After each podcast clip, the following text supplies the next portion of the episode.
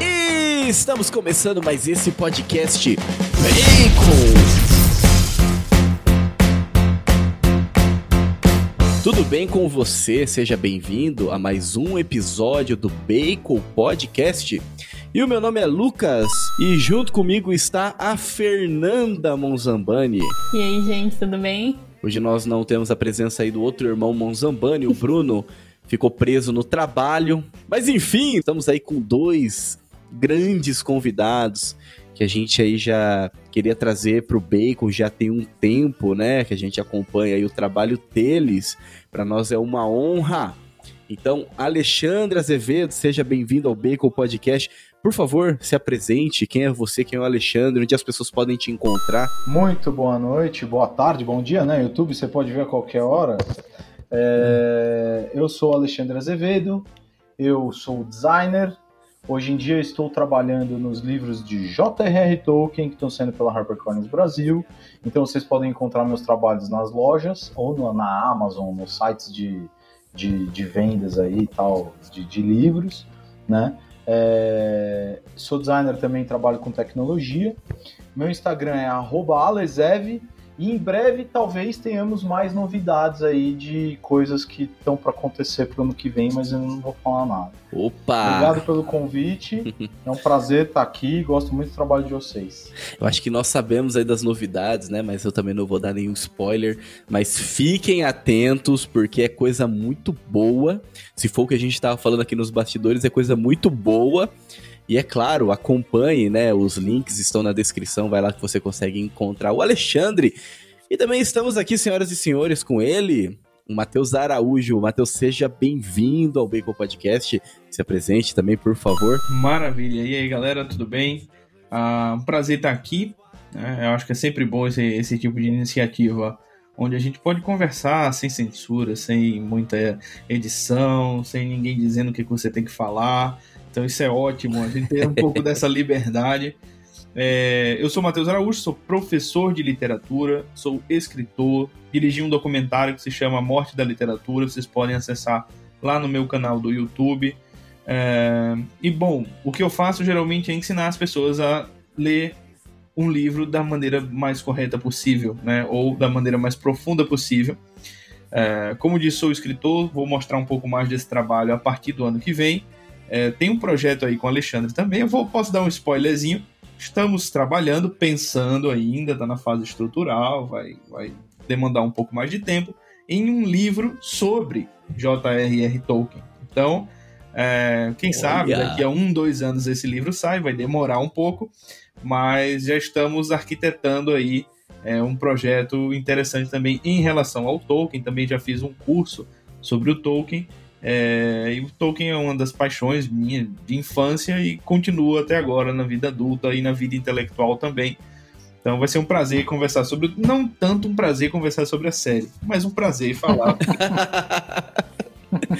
a gente já deu um spoiler também do que, que vai acontecer a partir deste momento, né? Pois mas é. acho que não é novidade para ninguém também, né? mas, né, para nós aí é uma honra, né, para nós do Bacon aí ter a presença de vocês e ainda juntos no mesmo podcast, né? Então, é uma alegria. Espero aí encontrá-los outras vezes nessas janelinhas aqui do Bacon Podcast. Sejam bem-vindos, tá bom? E é claro, gente, vocês aí que estão nos ouvindo, vocês também podem encontrar o Bacon no Instagram, no arroba BaconPodcastBR. O link também vai dar na descrição, assim como o link do, do perfil dos dois, certo? E também vai lá e nos ajuda no nosso canal no YouTube. É, esse podcast que você está ouvindo no seu agregador de podcast, ele também está em vídeo no nosso canal no YouTube. Certo? Então vai lá, se inscreve no nosso canal, vai ajudar bastante. Deixe o seu like. Está bem difícil crescer o canal, mas a gente está aí na luta, né? Insistindo pra caramba Conseguimos chegar aqui, já passamos dos 100 episódios do Bacon na luta, na insistência. Somos brasileiros, né? A gente não desiste nunca. Isso é fato.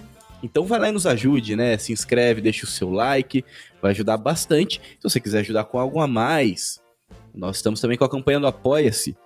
Então a plataforma que nós utilizamos para que o o podcast, o áudio, os vídeos chegue até você com maior qualidade, a gente paga em dólar, né? Então, se você quiser nos ajudar na campanha, o link também está na descrição. Toda ajuda será bem-vinda, até mesmo do, o valor de um cafezinho, o valor de uma coca, ou o valor de um Mac, enfim, fica a seu critério, tá bom? Então, né, meus caros, nós vamos falar sobre Tolkien, né, né, Fernanda? A gente costuma dizer aqui no Bacon a gente grava um uns dois, uns três episódios sobre assuntos assim variados, né? É, e depois a gente grava algum episódio falando sobre Tolkien. a gente grava mais depois Tolkien. Então, tipo, uma vez por mês, praticamente, esse episódio ele chega aí todas as semanas, apesar de que estamos meio atrasados, né, Fernanda? É, acho que as últimas semanas aí não teve episódio novo, né? Mas, enfim, então, mas geralmente chega sempre um episódio falando sobre Tolkien, sobre a obra dele. Pelo menos uma vez por mês você vai ver algum conteúdo desse tipo aqui no Bacon Podcast. E quando não tem um conteúdo do Tolkien, a gente bota o Tolkien em alguma outra coisa também. Que a gente usa tudo de desculpa para falar dele. Exatamente. E nós estamos trazendo essas duas feras aqui, né? Justamente para falar sobre ele, falar sobre a série, falar sobre aquilo que nós não gostamos, né, da série. Muito bem, meus caros nerds conservadores dessa terra de Santa Cruz. Acompanhe então mais esse episódio do Bacon Podcast.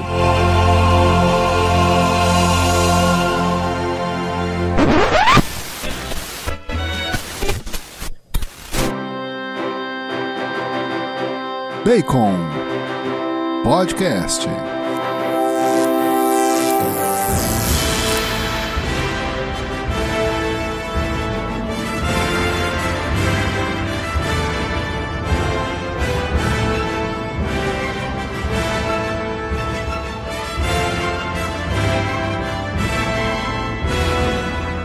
Muito bem, então ao som dessa trilha fantástica, só tem elogios, né, para para os filmes, apesar de que os filmes são adaptações e ele tem também os seus pontos fracos, mas é uma coisa que a gente vai falar aqui também nesse podcast, a diferença da série, dos filmes, né?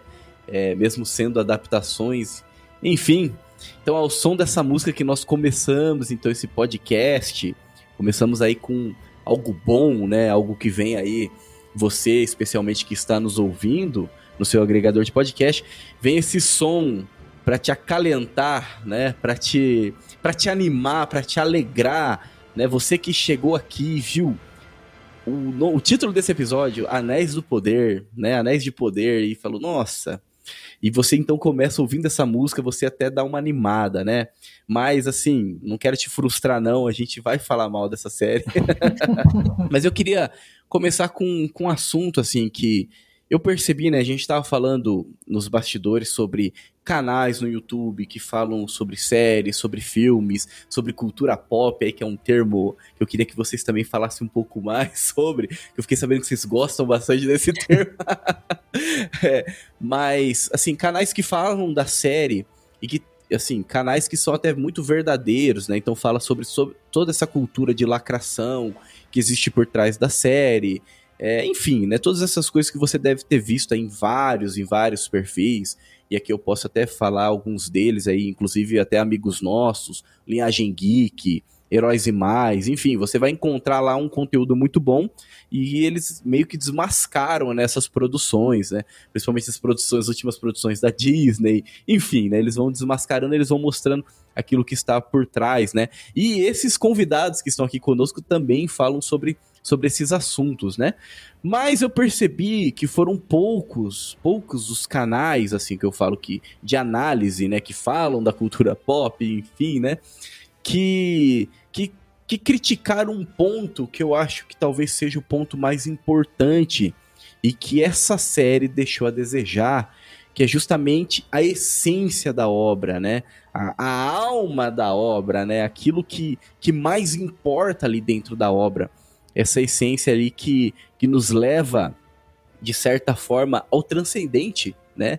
Mesmo que o Tolkien não faça alegorias na obra dele, é, a obra dele ela reflete algo que transcende e leva e nos leva também a isso, né? E eu percebi que essa série ela tira totalmente esse lado esse lado heróico, esse lado das virtudes, esse lado que realmente nos leva a olhar para o alto mesmo, né? Que eleva a nossa alma. É, vocês aí, como bons católicos, né? Esse que é um podcast aqui também de católicos, né? A gente, enfim, fala fala muito aqui sobre o catolicismo e não é à toa que a gente fala muito também do Tolkien, né?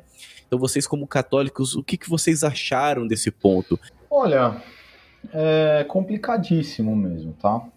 Eu acho que esperar esse tipo de, de análise, né, por parte do pessoal, implica muito num, num, num, num, num refinamento, vamos dizer assim, de análise contemporânea para qualquer outro tipo de atividade, tá? É, não é só porque é Tolkien ou o que quer que seja. Eu acho que o grande foco do, do, do pessoal não é esse, né? É, são pessoas boas, são pessoas com intenções é, é, de, de, buscar a verdade e tudo mais. Meu Deus do céu, quem sou eu para criticar? A gente estava até falando isso no, no, antes de começar, né? É, toda e qualquer iniciativa que busque fazer o bem, para mim, é o que deve acontecer. Né? Mas eu acho que foi tanta coisa ruim acontecendo em relação à roupagem da obra, em relação à mudança de personagens, intenções da, do texto, né, que você vê no original e que não estão ali na série e tal, que acabou sobrando um pouco menos de espaço para esse tipo de discussão. Você tinha é, muita coisa para discutir, vamos dizer assim, que é um pouco mais é, mundana e um pouco menos da intenção mesmo, do catolicismo da obra, vamos, vamos, né, vamos falar o português claro, tá? É, e existem, inclusive, outras pessoas, amigos meus, que continuam insistindo que há esperança para a série, que o catolicismo ainda está lá, que está tudo bem, que não tem pauta progressista, né? É, é, que é, imagina essa Galadriel é super plausível, né? Para o texto do Tolkien, porque não está contradizendo nada que ele escreveu, ou então ele dá indícios de e tal, né? É, é, e acaba esquecendo realmente que para você fazer uma adaptação nesse sentido, né, de algo que tem um significado tão profundo, que foi tantas vezes falado, explicado pelo autor, né, você tem que tentar se botar na cabeça dele, na época dele, com os valores dele. Aí você tenta adaptar para os dias de hoje. Né? É, a gente brinca muitas vezes que, pô, é, entre amigos, assim, né? Eu já vi adaptações do, do, do Hamlet, por exemplo, no teatro, que são totalmente contemporâneas. Né? O cara vai usar é, metáforas que o Hamlet usava da época na, como príncipe da Dinamarca, sei lá, né? Num, num, mundo contemporâneo. Ao invés de ser o rei, é o presidente. Sabe? Você vê umas coisas mudando mesmo, a roupagem, fazendo uma adaptação, mudando linguagem até, forma de falar, que mantém a essência e vira uma baita de uma adaptação. Né? Então, adaptar não significa fazer ipsis literis o negócio mas você realmente tem que manter a essência. Eu acho, inclusive, que esse assunto do, do, de adaptação é uma coisa que as pessoas falam o que querem sobre hoje, né? Adaptar significa fazer aquilo que eu quero e tudo bem, né? Uma hora adaptar significa fazer ipsis literis, outra hora significa trazer para os dias contemporâneos, outra hora significa, sei lá, né? É, mas o que é adaptação de verdade? Né? Como que funciona isso? O Matheus é um cara que com certeza vai conseguir falar, acrescentar muito nesse sentido, é, é, é parte do, do expertising dele. Mas eu acredito muito que adaptação é você fazer caber em algum lugar, né? Fazer caber em algum lugar significa colocar a coisa no, lá dentro desse lugar. Não significa fazer uma outra completamente diferente, né? Então, e, acho que até, até mesmo para você poder discutir as intenções da obra, né, os valores, né, o catolicismo e tal, você tem que partir desse pressuposto. Você pode realmente considerar essa série uma obra, a obra do Tolkien, né? Eu acho que não. Né? Eu, não, eu acho não, cara. Não é a obra do Tolkien, descaradamente. Tanto que, assim, é, é o pessoal mesmo do, do, da, mídia, da mídia especializada em Tolkien, né? No início, tava falando, é obra do Tolkien, é obra do Tolkien. Por quê? Porque a própria Amazon falava, é, uma, é a obra do Tolkien, é a segunda era da obra do Tolkien. Cara, na hora que o público viu né, os primeiros lançamentos de trailer, entrevistas e o caramba, e falou: Amazon, isso não é a obra do Tolkien, a Amazon mudou o discurso e começou a falar: ah, é uma adaptação. Não, não, não é uma adaptação. Né? É uma outra coisa que os caras fizeram, é uma outra história. Né? Ah, é uma fanfic. Cara, esse conceito de fanfic é uma palhaçada contemporânea, né? Que é, é, é injustificável também, tá? Porque também serve para você falar, ah, não, mas é uma fanfic, então tudo bem, é o meu livre criar, né? Em cima da obra do cara. Cara, se é o seu livre criar, é o seu livre criar, não é a obra do cara. Então para de dizer que é obra do cara, né? É, é, é bizarro isso aí. Antes de entrar na discussão de valores, de catolicismo, eu entraria nessa ainda. É a obra do Tolkien ou não é? Né? Óbvio, você vai ter outras, outra, outros aspectos ali que vão ser levados em consideração. Uma vez que você tem direitos de reprodução, é, venda desses direitos, né, é, você acaba tratando isso como um produto, essa obra também configura um produto. Só que aí, né, Onde é que está realmente a intenção? Se você for analisar mercadologicamente, está ótimo, é mais um produto do Tolkien. Bacana. Inspirado em Tolkien. Legal, vamos fazer dinheiro. É esse o ponto? De verdade? Acho que não. Nem para quem está gostando da série. Ou, pior, né? Que não está gostando e continua falando bem, que também está cheio, né? Então, a, uhum. a, acho que a, a minha contribuição para o início do, do papo é essa, tá? É, uhum. Vamos é, é chegar a fundo nessa história, né? E isso tem muito a ver com o tal da cultura pop que você falou que a gente gosta do termo, a gente não gosta, hein, ó. Inclusive, tem uma live lá no, no perfil do Matheus no, no, no, Instagram, que, eu, que a gente fez juntos lá, onde a gente fala disso, inclusive, tá? O termo cultura pop, cara, não tem nada a ver, né? É, é, é, é lógico, é papo para uma baita de uma divagação tal, mas quando você fala consumir cultura pop, você já tá tirando cultura do cultura pop. Né? Então é, é, bem complicado mesmo. Aí os caras vêm com, ah não, mas é que hoje em dia, né, o mundo mudou. Ah, é que hoje em dia nós somos seres luminosos, né, onisci, oniscientes e tal, que temos a, pelo fato de termos nascido no ano 2000, sabemos muito mais do que 10 mil anos de história, sei lá quantos anos, desde que o homem começou a pintar a caverna, né? a gente sabe mais desde, desde, desde que essa época. Então, a, a gente pode dizer o que está errado no discurso do Tolkien e corrigir. Eu escuto esse papo por aí, tá? Eu escuto esse papo por aí de um pessoal que não era para estar tá falando isso daí, sabe? Um pessoal responsável mesmo por passar a obra do Tolkien para frente e tal. Então é, é... Vamos começar polêmico, pessoal. Já né? gostei, gostei do começo, viu? Gostei. Interessante você falou, Alexandre, sobre essa questão da adaptação, né? E até puxando aí o Matheus já também pro assunto. É, eu entendo assim que a adaptação você pode mexer na forma, até mesmo para que ela se encaixe, certo? Mas você jamais vai mexer na essência. Né? Ao ponto de, mesmo mexendo na forma, eu ainda consigo identificar aquela mesma coisa, o mesmo que eu identificava fora daquela forma, eu consigo identificar dentro daquela forma. Agora, a partir do momento que eu mexo na essência, que é justamente isso que eu. Essa bola que eu levantei no começo, né? Quando você tira o espírito da coisa, quando você mexe na essência, quando você tira especialmente o transcendente, você desconhece totalmente aquela obra. E qualquer coisa, e a, e a, e a adaptação ela vira sinônimo de relativização mesmo, né? Ah, você, você tira, pode... você tira a essência, já não é mais a coisa. Uhum. É a minha interpretação. Então você relativiza totalmente né, as coisas, né? Então, Matheus, você acha então que a obra Os Anéis do Poder é uma obra do Tolkien? Com certeza não. Com toda certeza não. Ah, o, o Anéis do Poder, é, ele é, eu, na minha, na minha ah, impressão, é a expressão do que é cultura pop. Eu não, também não vamos entrar muito a fundo no termo, mas eu queria só dar um exemplo aqui. De onde é que Sim, vem a palavra favor, cultura, pode falar. Né? De onde é que vem a palavra cultura? E aí você vai poder ver várias exceções. Você vai numa universidade é, dos dias de hoje, e eu já presenciei, e eles vão falar assim: olha, cultura é o conjunto de comportamentos sociais.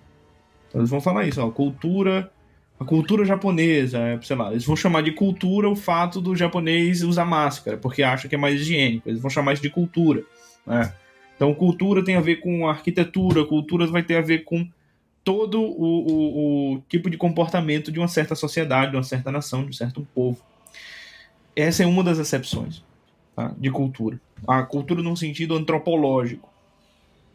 É, e aí, quando você faz esse tipo de coisa, esse é o grande problema, quando você toma essa acepção como acepção real, eu não tenho uma hierarquia cultural.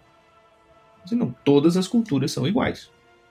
E eu já tive discussão com um professor falando assim, não, todas as culturas são iguais, né? E teve um professor que falou assim, olha, mas os jesuítas, quando chegaram aqui, eles oprimiram a cultura dos indígenas. Aí eu levantei e falei assim, mas eles estavam corretíssimos. e aí deu o maior problema na sala de aula, né? Eu falei, não, mas estavam corretos, tinha que fazer isso mesmo. É... E eu falei, não, mas não tem nenhuma cultura superior a outra. Eu falei, não, óbvio que tem cultura superior a outra. É... eu já falei isso algumas, alguns casos, e teve gente que brigou comigo. Eu falei assim, olha, mas e o que, é que você acha da mitologia da tribo é, do norte da ilha de Papua Nova Guiné? Eu falei, ah, eu prefiro ler mitologia grega. Aí teve gente que falou: não, mas você não pode dizer isso. Não, claro que eu posso. Eu sei que a mitologia grega é a base de uma civilização. A mitologia grega vai gerar Sócrates, vai gerar Platão, vai gerar Aristóteles, Homero e etc. e tudo mais. Então é óbvio que você tem um, um senso de hierarquia. Mas quando você toma esse sentido de cultura como somente o comportamento, né, aí você rebaixa tudo ao mesmo nível. Aí, fica com isso. O sentido de cultura que eu acredito e que eu é, é, é, tento trabalhar com os alunos é o sentido do cultivo. Isso aí vocês podem pegar um, um, um livrinho que se chama Como Estudar e Como Aprender, do Emílio Mira e Lopes. Bem tranquilo, bem fácil, bem curtinho de vocês é, lerem, ele explica lá. Cultura é cultivo. Vem de cultivar. Né? Lembra que você tem lá a monocultura ou rodízio de culturas, quando você está lá cultivando a terra. E o que, que acontece quando você cultiva a terra? Você faz o seguinte: olha, aqui dá para eu cultivar milho. Então eu vou começar a, a, fazer a plantação de milho e daqui a tantos meses eu vou colher o milho. Você já, alguém já plantou um abacate na vida? Um pé de abacate demora 10, 12 anos para dar um, um, fruto bom. Isso lá no Nordeste a gente vê. Né? Um pé de jaca. Assim, demora anos para crescer e frutificar. Ou seja, cultura tem muito a ver com sentido de tradição, ou seja, o que, é que foi feito no passado que continua vivo hoje. Né? Então, é, aconteceu no passado e continua vivo hoje, merece ser cultivado, ou seja, merece é, é, é ser mantido. Né? E uh, tem muito a ver também com aquilo que tem valor.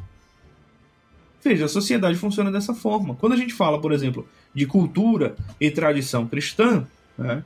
A gente vai pegar, por exemplo, os, os primeiros cristãos que rejeitavam e proibiam os textos pagãos.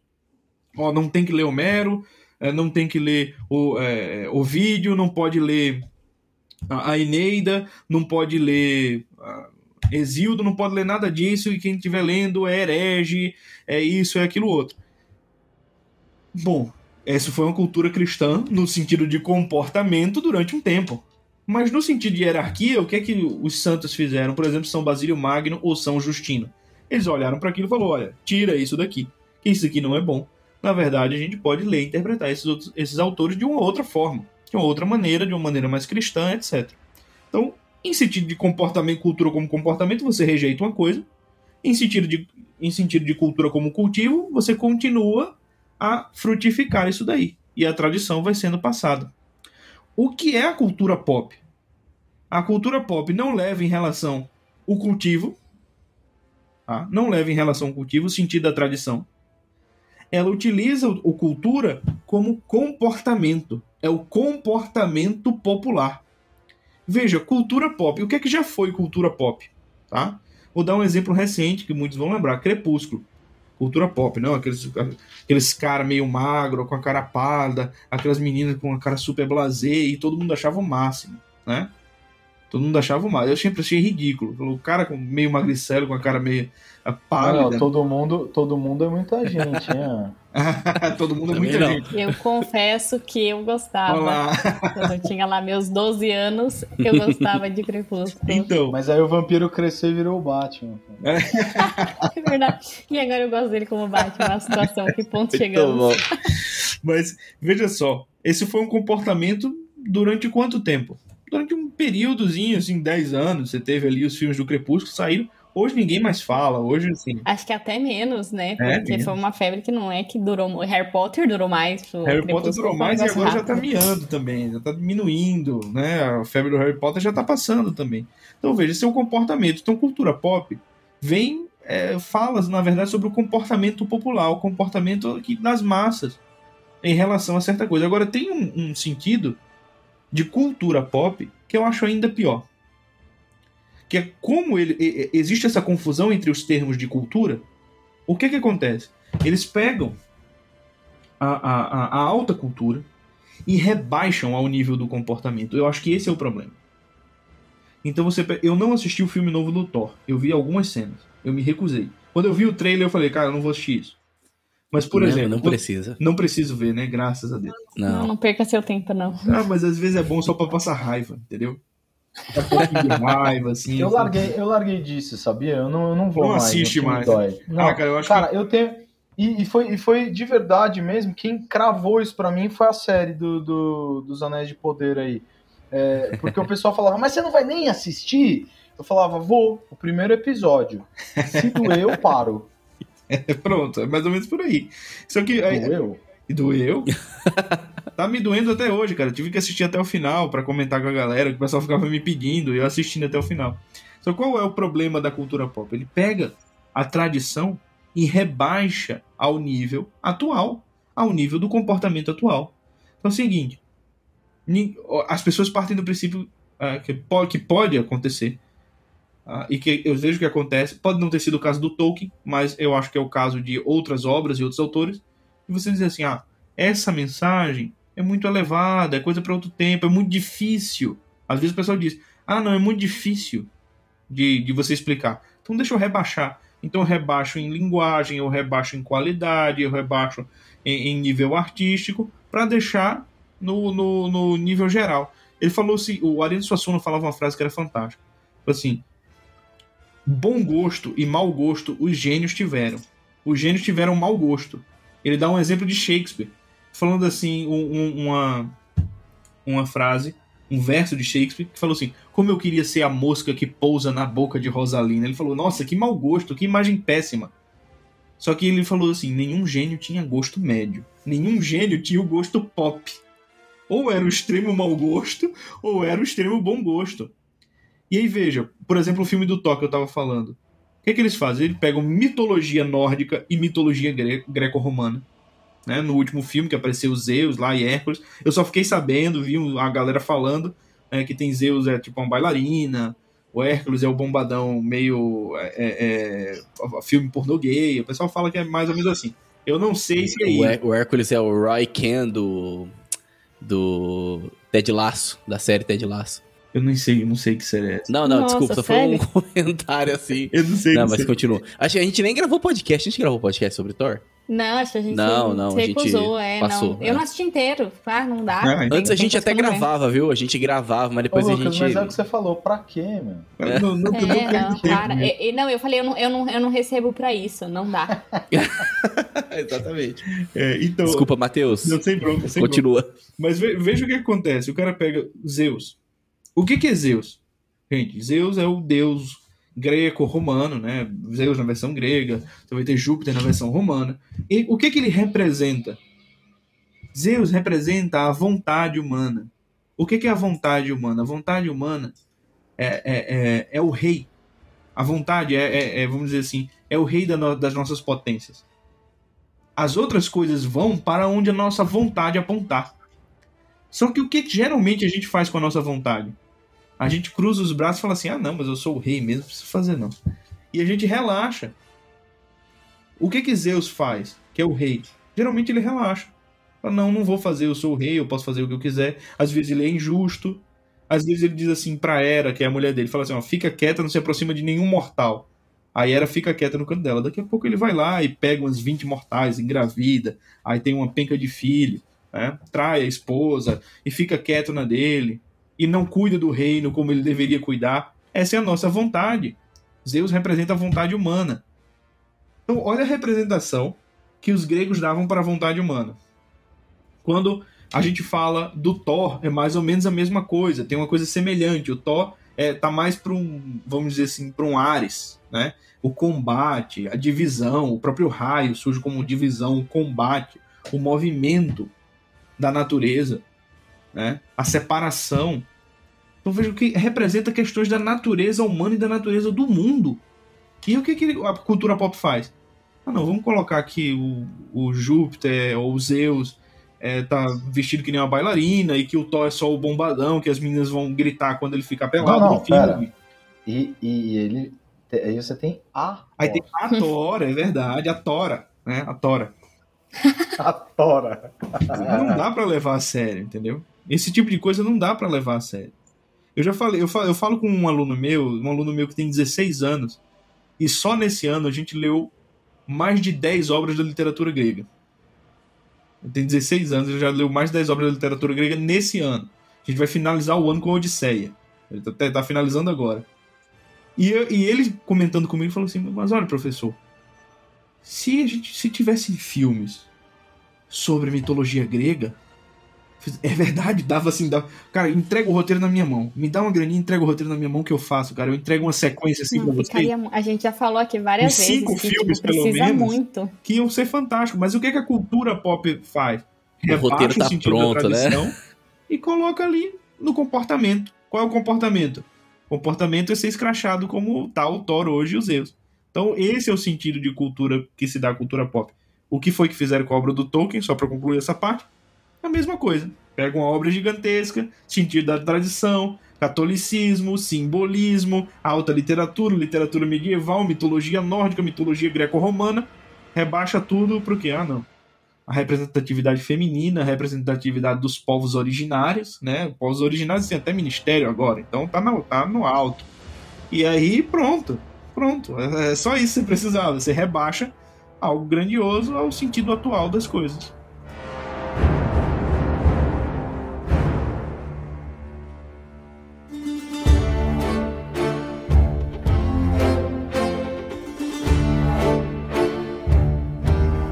E, e não só o comportamento, acho que um grande problema da cultura pop é, quando eu penso em cultura pop, eu sempre lembro também da, da, da, é, pop art, né, que a gente estuda também na faculdade. E pra mim é a mesma coisa, assim, o que, que é a pop art? Pra mim a pop art sempre foi pegar a arte, né, aquilo que tem de grandioso na arte e reduzir assim ao máximo pra quê? Pra botar numa lata de feijão, de leite condensado, de biscoito, de cookie. Por quê? E aí e é isso que eu vejo que, que, que a cultura pop faz. Assim, a gente fala muito de cultura pop aqui, porque a gente tenta pegar essa, essa cultura de massa, que é o que, que é acessível para a maioria das pessoas hoje, e trazer algo a mais. Mas o grande problema é que ela não só rebaixa ao comportamento. Se fosse ainda só o comportamento, é um problema, mas a gente consegue pegar uma moral, consegue no comportamento levar as pessoas para a virtude. Mas já tá ao ponto de reduzir ao consumo mesmo, assim. Então, é, é, por exemplo, pega a série.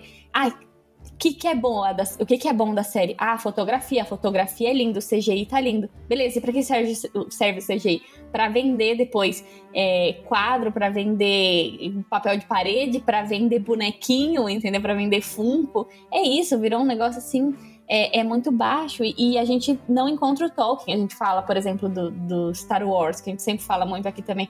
Star Wars hoje se resume a uma é, um comércio de bonequinho, um comércio de, de é, figure action, né? Como o povo gosta de chamar, pra não Mas- chamar de bonequinho. Mas o Star Wars tem uma coisa que é diferente mesmo do Tolkien, tá? Em que sentido?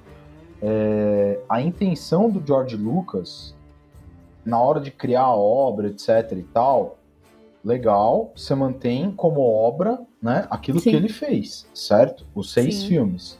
A trilogia clássica, a trilogia prequel. É, não, as novas eu não considero. Não, nova, não, que? Nem, sei Nem o é existe, isso. não, existe. sei, foi um, Quem? foi nem um sei. delírio. Que isso? Ele O que você tá não falando? filmes? Não sei. Quem é? Quem é? A Não sei. Disney? Como né? assim? Então, é, mas agora vocês estão vendo, né? Esses dias anunciaram aí a volta do, do antigo CEO da Disney. Por quê? Porque o cara que estava no lugar dele abriu a- as portas aí pro pessoal fazer o que quiser, né? Abriu as portas do inferno, né? Aham. Com certeza, né?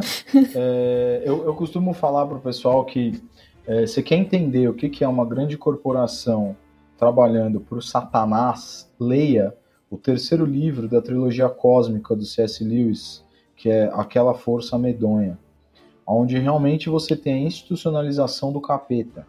Né? É, é, muito legal, é muito legal. É, de verdade, é uma das cenas mais aterrorizantes que eu já vi quando você diz, quando ele descreve, né? ele, o, o, personagem entra na sala e vê o cara. É, é, é, é medonho mesmo, assim, né? É, é horrível.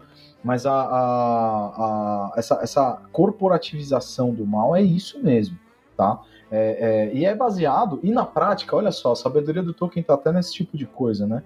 É, qual que era o efeito do, dos anéis dos anões, né? Era eles se tornarem gananciosos, egoístas, olharem para si mesmos, né? Se distanciarem dos outros, buscarem riqueza, riqueza, riqueza, riqueza, riqueza. Na prática é o pecado, certo? Aplicado uhum. dentro dessa, dessa visão. Cara, é exatamente isso que move toda essa parte do pop, certo? Sim. Só que hoje já transcendeu a grana. A grana é básico, lógico, o cara vai continuar ganhando, porque se ele não tiver, ele não continua a fazer o que ele quer. Mas agora ele está querendo passar muito mais o que ele acha da, da vida para os outros. Né? Ele percebeu que ao longo das últimas décadas todas, e últimas, sei lá, cara, tô indo desde o pós-guerra, tá? Do, do, do, do período pós-guerra. É, é, os caras é, foram criando mesmo a cama, fazendo a caminha bonitinha pra galera deitar. E hoje em dia tá todo mundo deitadinho, prontinho pra você vir com o cobertor. Tá prontinho, né? É, e aí o cara vai passando o que ele acha que é bom. Só que como assim o que ele acha que é bom? Se ele acha que é bom, era para ser bom mesmo, porque todo mundo tem essa inclinação. Não, não, não. É o que ele acha que vale a pena ser justificado com base no comportamento dele que lhe dá algum certo prazer, tá? Uma vez que você é, tem como falar para os outros que é, a hipersexualidade é boa, você vai poder transar com quem você quer. Tranquilo, sem ninguém te julgar. E por que, que você está fazendo isso? Porque você caiu nessa e tipo, você não fala não para você mesmo, por exemplo. Né? É, é, porque dá trabalho fazer a coisa direito, sei lá o que mais, né? É, é, to, todas as pautas que vão sendo passadas são para justificar o comportamento dos próprios caras que acham que, né? É, de verdade, gente, é só vocês verem no que mais o Jeff Bezos investiu além da, da, da série, tá? No que mais ele está por trás. É, é só você ver o que, que esse cara defende, o que, que ele acredita. Você acha que ele ia fazer uma série, a série mais cara da história da humanidade, e não ia passar o que ele quer? Né? Não, não existe isso. Né? Mas, mas voltando só para fazer o link que estava falando do Star Wars. E aí o George Lucas, uma vez que ele fez a obra dele, ele também iniciou uma, um novo, uma nova forma de ganhar dinheiro. Né? Antes do George sim. Lucas não tinha merchandising. Você vê entrevista dos executivos dos, dos estúdios falando que o cara falou que quer merchandising, ele não quer participação, ele quer só merchandising, quer que, que é merchandising? Os caras não sabiam o que, que Ele inventou meio que inventou. Todo, tudo isso que a gente tem hoje, né? Não, e, e graças é. a isso o cara conseguiu dinheiro suficiente para fazer o Império Contra-Ataca do, do, jeito que ele queria, sem interferência Sim. do estúdio. Não, ele, ele é um visionário, bolso. é absurdo. Só que ao mesmo tempo, ele teve o porquê de escrever a história dele completamente diferente do do Tolkien. Completamente, completamente. Sim. Né? Se você estuda a vida do George Lucas, você vai ver que ele era muito da turminha ali dos judeus é, é, é, revolucionários de Hollywood, né, tal, que tinham essa, esse mindset meio hippie, que lutavam contra o imperialismo, patriarcado e tal, não sei o quê. Só que ao mesmo tempo, os caras tinham uma veia artística, tá? Eles queriam contar histórias, né? Ele, o Spielberg, os caras queriam contar histórias, mano. Era diferente mesmo. O que, que você está querendo fazer na faculdade de cinema? contar histórias. Cara, quem gosta de criar história não tem nada mais gostoso no mundo do que você contar uma história para alguém, né? É o que os caras queriam fazer, essa era a intenção real por trás. E aí depois vinha a pauta, vinha o que eles quisessem passar ali, né? Tanto que você pega Star Wars, tem uma pauta progressista brutal, a, prim a primeira trilogia e que vai por água abaixo. Por quê? Porque os valores passados são muito maiores, né? é, ele, ele bota uma tradição ali, uns valores que acho que nem ele percebeu que colocou, né? Não, ele, ele percebeu, porque ele foi estudar o Campbell, não foi? Do, do, do, é verdade. Do, do, da jornada do herói. Tipo, é, ele sabia o que ele estava fazendo. Né? Por quê? Porque ele não era um cabecinha oca, ele estava querendo contar uma história. Então o que, que ele vai fazer? Ele vai fazer o que o Matheus estava falando, meu. Porra, vou ler mitologia grega, cara. Vou ler Tolkien, entende? É isso que o cara tinha. É, é era esse o pezinho do cara. Só uma né? coisa, Alexandre. Diga, diga, diga. Você vê a cultura do George Lucas, é, em, em, que ele vai criar o Jedi e perguntam a ele de onde é que você criou os Jedi? Ele vai falar, olha, é, com base nos samurais né, da Idade Média japonesa e com base nos sufis uh, uh, maometanos do deserto. Você vai falar assim, cara, quem são esses caras? Eu não faço a menor ideia, né? O, o cara leigo que tá lá assistindo fala assim, é isso, o né? que, que é o Japão medieval? O que, é que são os sufis do deserto? É, de onde é que vem essa filosofia deles? E bom, o cara, pelo menos, tem esse mínimo de estudo. Imagina agora, né? Só fazer um exercício, propor um exercício retórico, não precisa responder. Qual é a cultura do pessoal que gravou a série dos Anéis do Poder. Ah, né? Então, pois é. Mas isso, mas isso é um problema muito sério, né? Porque você vai chegar para um estúdio e vai falar assim, cara, eu quero referências gregas no meu documentário aqui que eu tô fazendo, sei lá. Qual a referência grega do cara? God of War. É, não tô brincando, eu não tô brincando, isso acontece mesmo, né?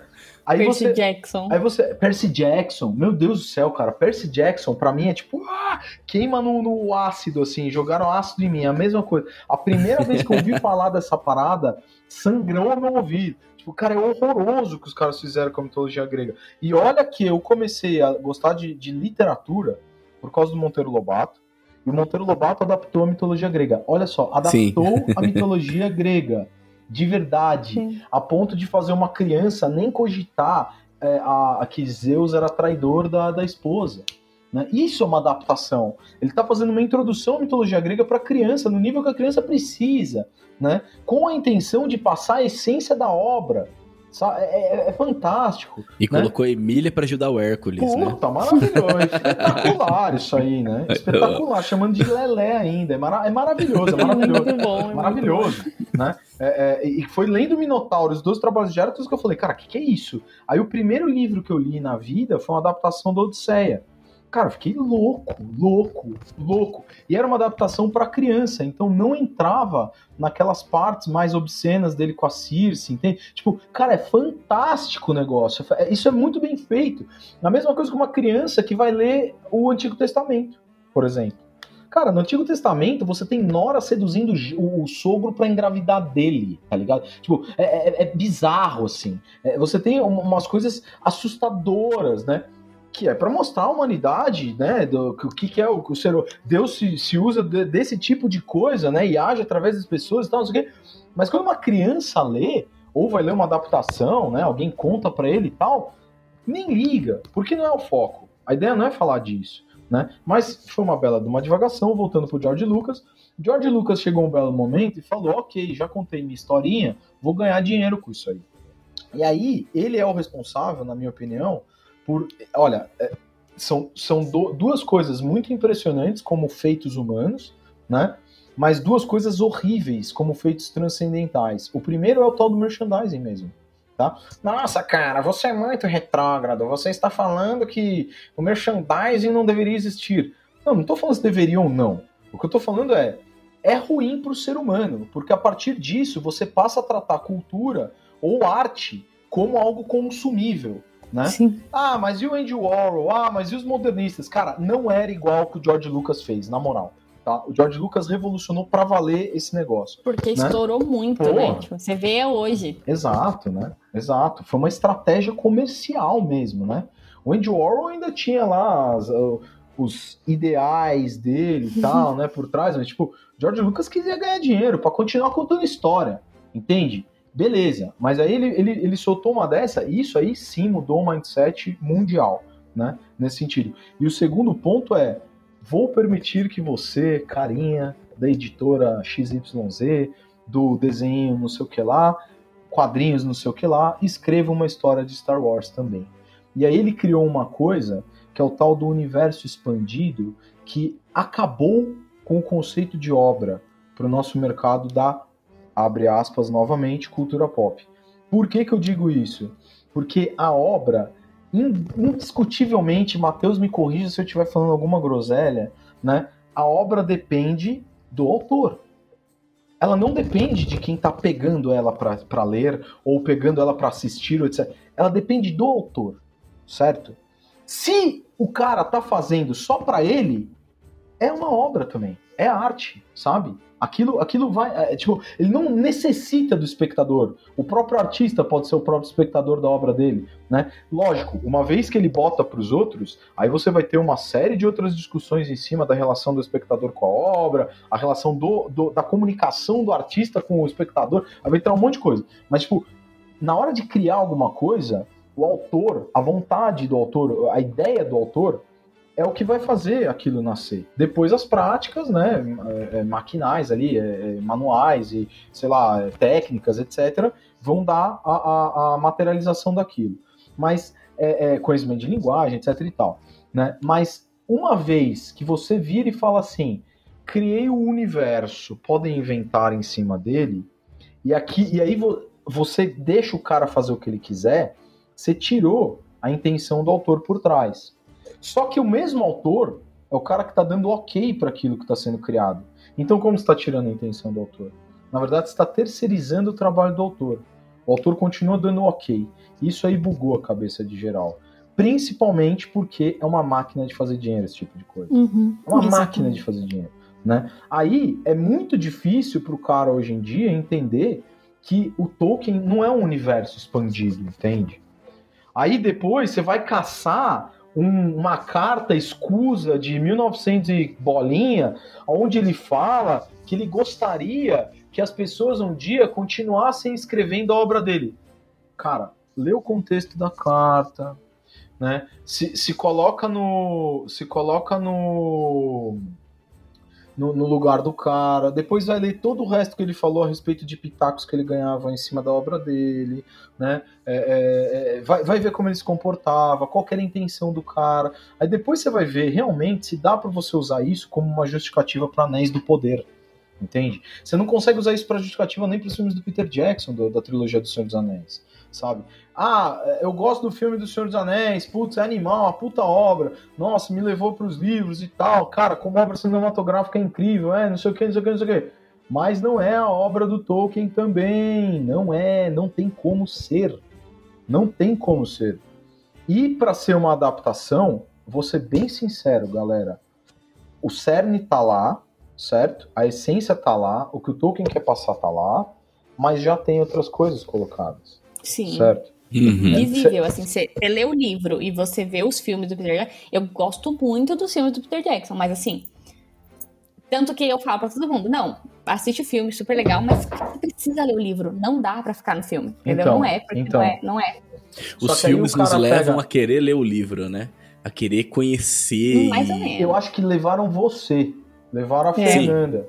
Tem um monte Sim. de gente que não vai. Sabe por e, quê? E mesmo assim, tem muita gente que lê, mas, tipo, lê com aquela mentalidade do filme e não pega o que tem no livro. Assim, porque, por exemplo, o livro tem uma clara referência à Eucaristia e eu conheço um monte de gente que leu e não viu. Não, o livro. Como que você não viu? O tá livro ali. Tem, o livro tem. Tipo, ah, que desespero. O, o, no livro você vai poder encontrar referência de tudo quanto é coisa mesmo nesse sentido, mas é, é, é, o cara que viu o filme, ele vê um começo tranquilo, né? O Gandalf chegando no condado, aí a uhum. festa, o Bilbo bota o anel, já cria um clima, não sei o que, não sei o que, de repente ele, pum, já tá engarfado ali no negócio.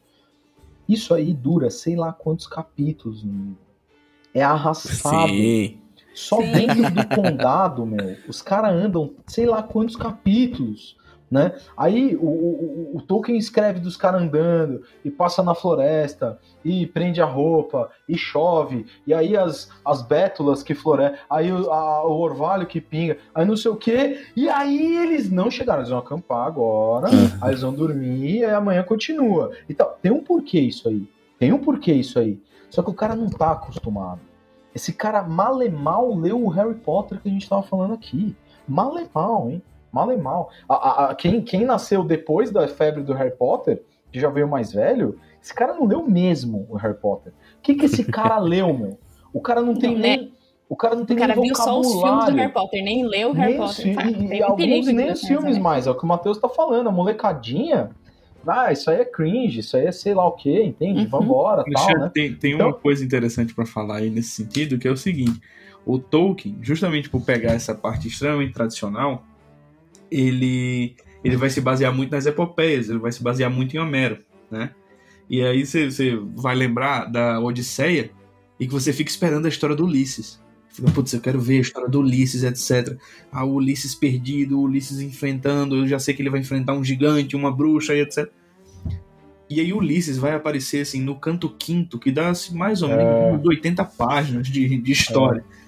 Antes é o filho dele falando, nossa, onde é que tá é, meu maravilhoso pai? Isso. Ele vai falar, putz, eu, com, quem, com quem que eu vou falar? Não, ah, vai falar com tal pessoa em tal cidade. Aí ele chega lá, e Nestor é um velhinho. E aí, Nestor, o que é que aconteceu? E Nestor, olha, seu pai não era muito bom. Mas onde é que ele tá? Não sei. Por que você não procura tal pessoa? E ele vai também. E fica nessa até é. chegar o Ulisses. Aí você pensa, putz, o Ulisses é. já vai chegar, né? Estão chegando. Aí o Ulisses tá lá chorando na praia, falando, nossa, eu só queria voltar para casa. Aí, cadê o gigante? E o Ulisses vai Exato, né? fugir. Nossa, você fica esperando, cadê o gigante? Cadê a bruxa? E aí passou umas 150 páginas começa a primeira aventura do Ulisses. Então, assim, é, é, um, é um estilo de contar histórias que é um estilo antigo de contar. Sim, e que e é proposital. Quando é, disseram pro Tolkien assim: olha, você está matando a literatura com seu arcaísmo, ele falou: nossa, muito obrigado pelo elogio. É, era exatamente é, o que eu queria fazer. É, matar a literatura nesse sentido tá ótimo.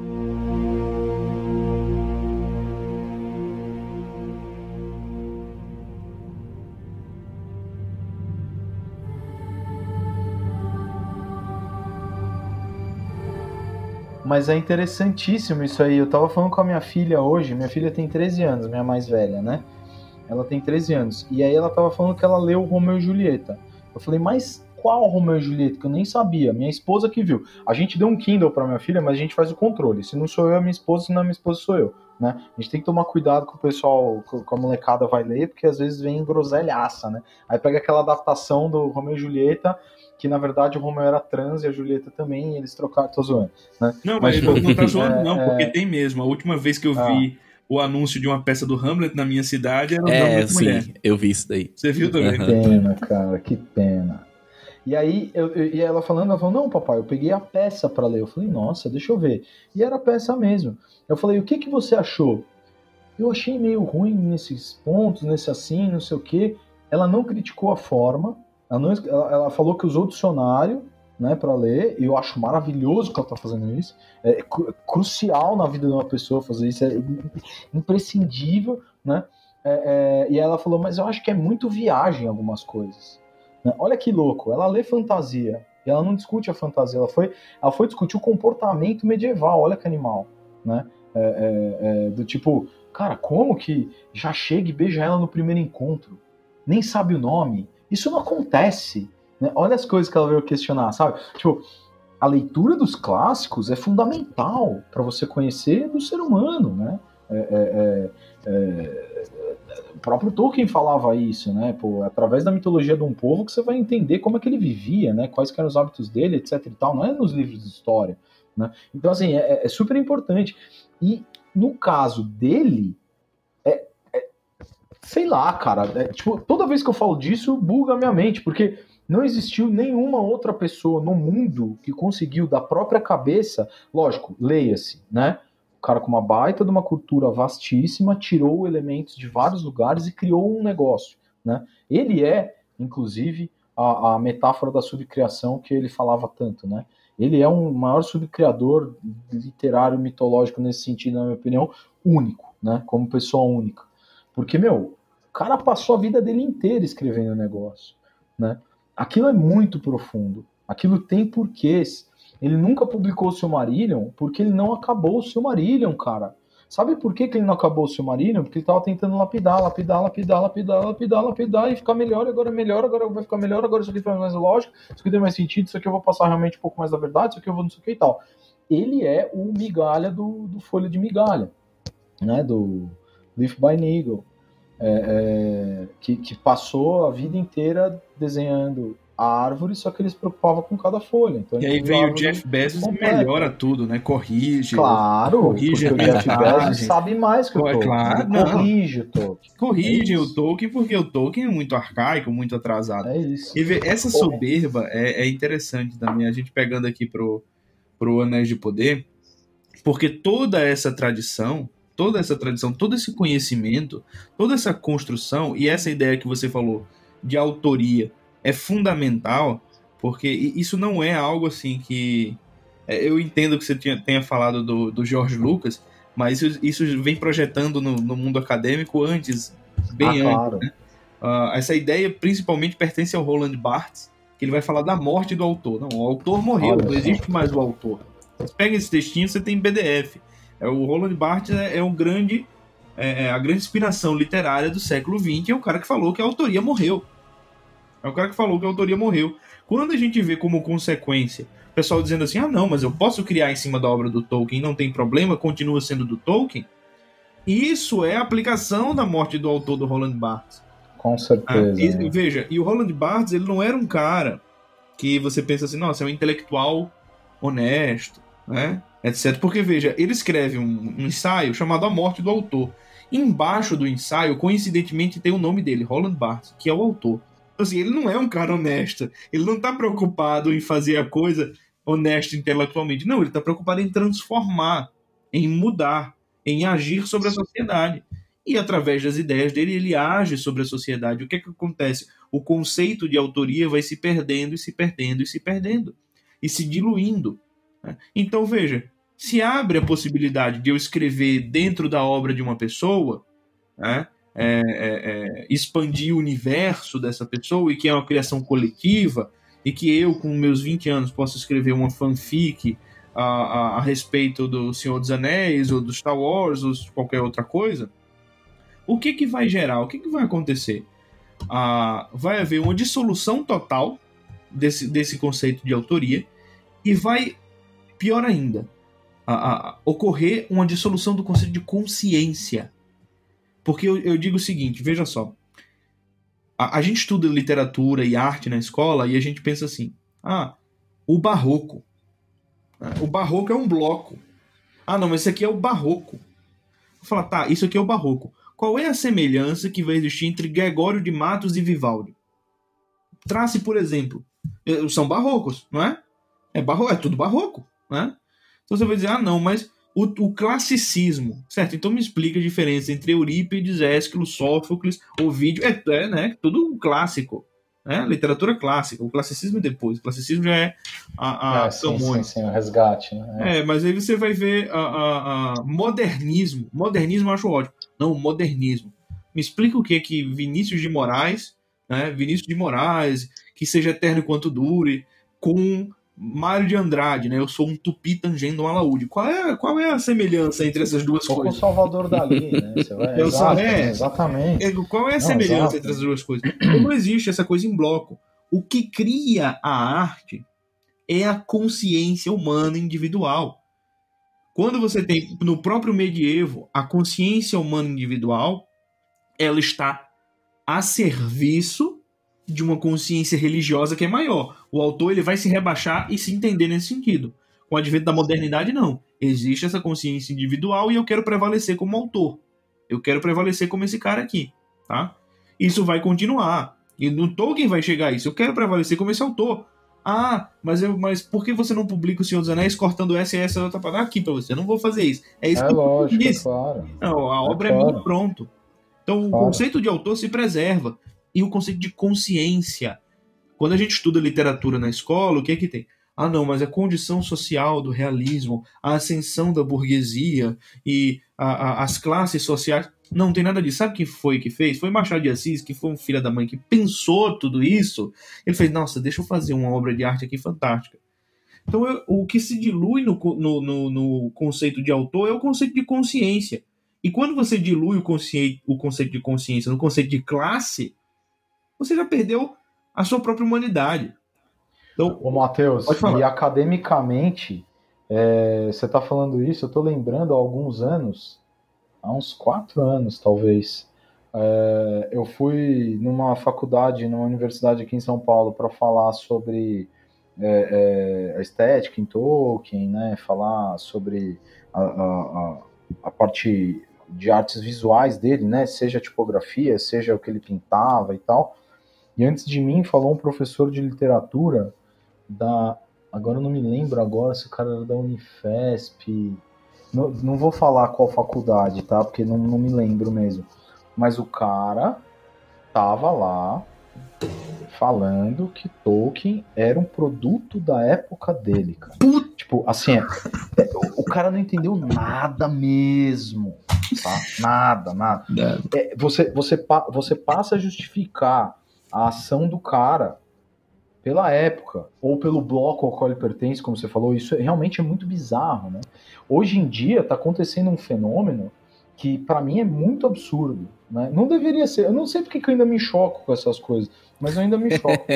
é, cês, todo mundo aqui conhece o Sandman, do New Game? Sim. Uhum.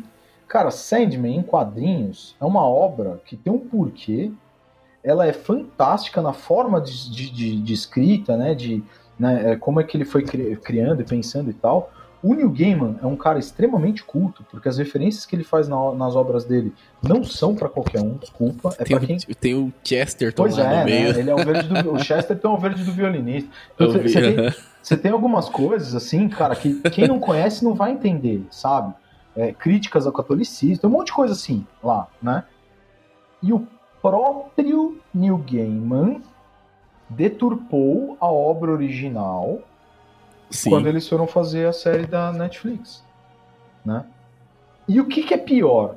Teve a curadoria dele, né? Não, cara, é que, assim, tem uma entrevista dele explicando o porquê que ele fez a morte como, como atriz negra, né? É a mesma coisa que o cara da produtora de game falou quando fez a Laracna uma gostosona de maiô no videogame lá no God, no Shadow of War, no Shadow of Mordor, não me lembro qual dos dois. Teve isso? É o mesmo fundamento. Teve, cara. É, é, quando saiu, olha, a justificativa do cara foi assim, do, do, do, game, né? Ah, não, é que a Laracna, ela não é uma aranha, ela é uma maia. Uma vez que ela é uma maia, ela pode trocar de corpo, né? Pois é dito isso nos livros e tal, não sei o quê. O que, que esse cara fez? Ele, primeiro que a Laracna não é uma maia, ela é uma aranha. Ela é uma uhum. aranha descendente de um espírito escuro que veio de fora da Terra e assumiu a forma de aranha. Cara, a Ungoliant era um espírito que talvez pudesse um dia mudar, talvez pudesse mudar de forma, né? Mas a Laracna não, a Laracna era uma aranha. Aí o cara pega um conceito da obra, distorce, aplica do jeito dele para justificar a erotização do game, né? O problema é o autor fazer isso com a própria obra, né? Para justificar. Porque ele virou e falou assim: veja bem, os, os Eternos, né? O, o, os irmãos lá, eles vão aparecer de formas distintas para as pessoas, né? Então a gente tem é, uma série de histórias do, do Sandman onde ele é um gato, porque ele está interagindo no sonho de gatos, é super legal essa parte da, da história e tal, né? É, é, divertida, ele faz um monte de crítica mesmo às pessoas e tal, como qualquer outra fábula e tal. É, é, e ele vai ter a saga dos africanos lá, tribais, antigos, aonde o Sandman aparece como um negro, né? Todo com aqueles trajes paramentados, né? Do, dos africanos e tal. E a morte também. Só que qual que é o problema? O cara tá indo contra o que ele mesmo escreveu para justificar isso, entende? Porque na obra original, quando a morte aparece como negra e o sonho aparece como negro, eles estão falando com os caras daquela cultura, né? O sonho se casa com a princesa negra lá, não sei o quê. Tipo, cara, e daí, né? Tudo bem. Putz, é muito legal esse contexto, né? Esse, esse, esse que, que, que, ele, que ele cria, né? De, de cada um ali aparecendo no, no, no, no, com uma cara e tal. Super legal. Porra, aí você vai usar essa justificativa para dizer que a atriz da morte que está contracenando com o Sandman branco é negra? Cara, não, você está destruindo a sua própria obra. Por que, que o cara fez isso? Qual a intenção do cara fazer isso? Qual é a intenção? Ele está mudando a própria obra. Por quê? Passou o tempo, ele mudou a cabeça dele de acordo com o mundo. Aí sim eu posso fazer uma análise com uma dor no coração, porque eu gosto muito do New Game. Tá? Eu gosto muito mesmo. Né? Aonde ele diz, onde eu posso dizer que aí sim o New Game está sendo produto do, do, da época dele. Tá? Ele está mudando a própria obra em relação ao mindset contemporâneo. Né? Alexandre, agora deixa, deixa, eu te explicar uma coisa, dar um exemplo assim. Isso não, não é um caso isolado, o caso do Neil Gaiman. Eu não vou falar o nome, mas eu conheço um escritor que já tem um bom tempo de carreira, tá? E ele sempre rejeitou que a obra dele tivesse qualquer coisa ideológica. Qualquer coisa ideológica. E ele falou isso, e tem gravado, e tem escrito e tudo mais. Desde 2018, vocês vão saber o que, que acontece em 2018. Ele começou a receber alguns prêmios e algumas, algumas conversas com pessoas políticas de, de uma área ideológica mais à esquerda. E hoje o discurso é totalmente o inverso. Totalmente. né? Então, assim, isso está acontecendo, e por, é por isso que eu disse que essa diluição do conceito de autoria é a diluição da própria consciência.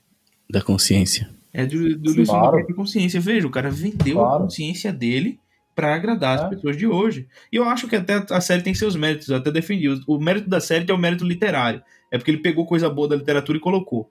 Você pega, por exemplo, quem tiver curiosidade no Sandman, no caso, só um parênteses aqui. Nossa, a biblioteca que ele inventou e tudo mais.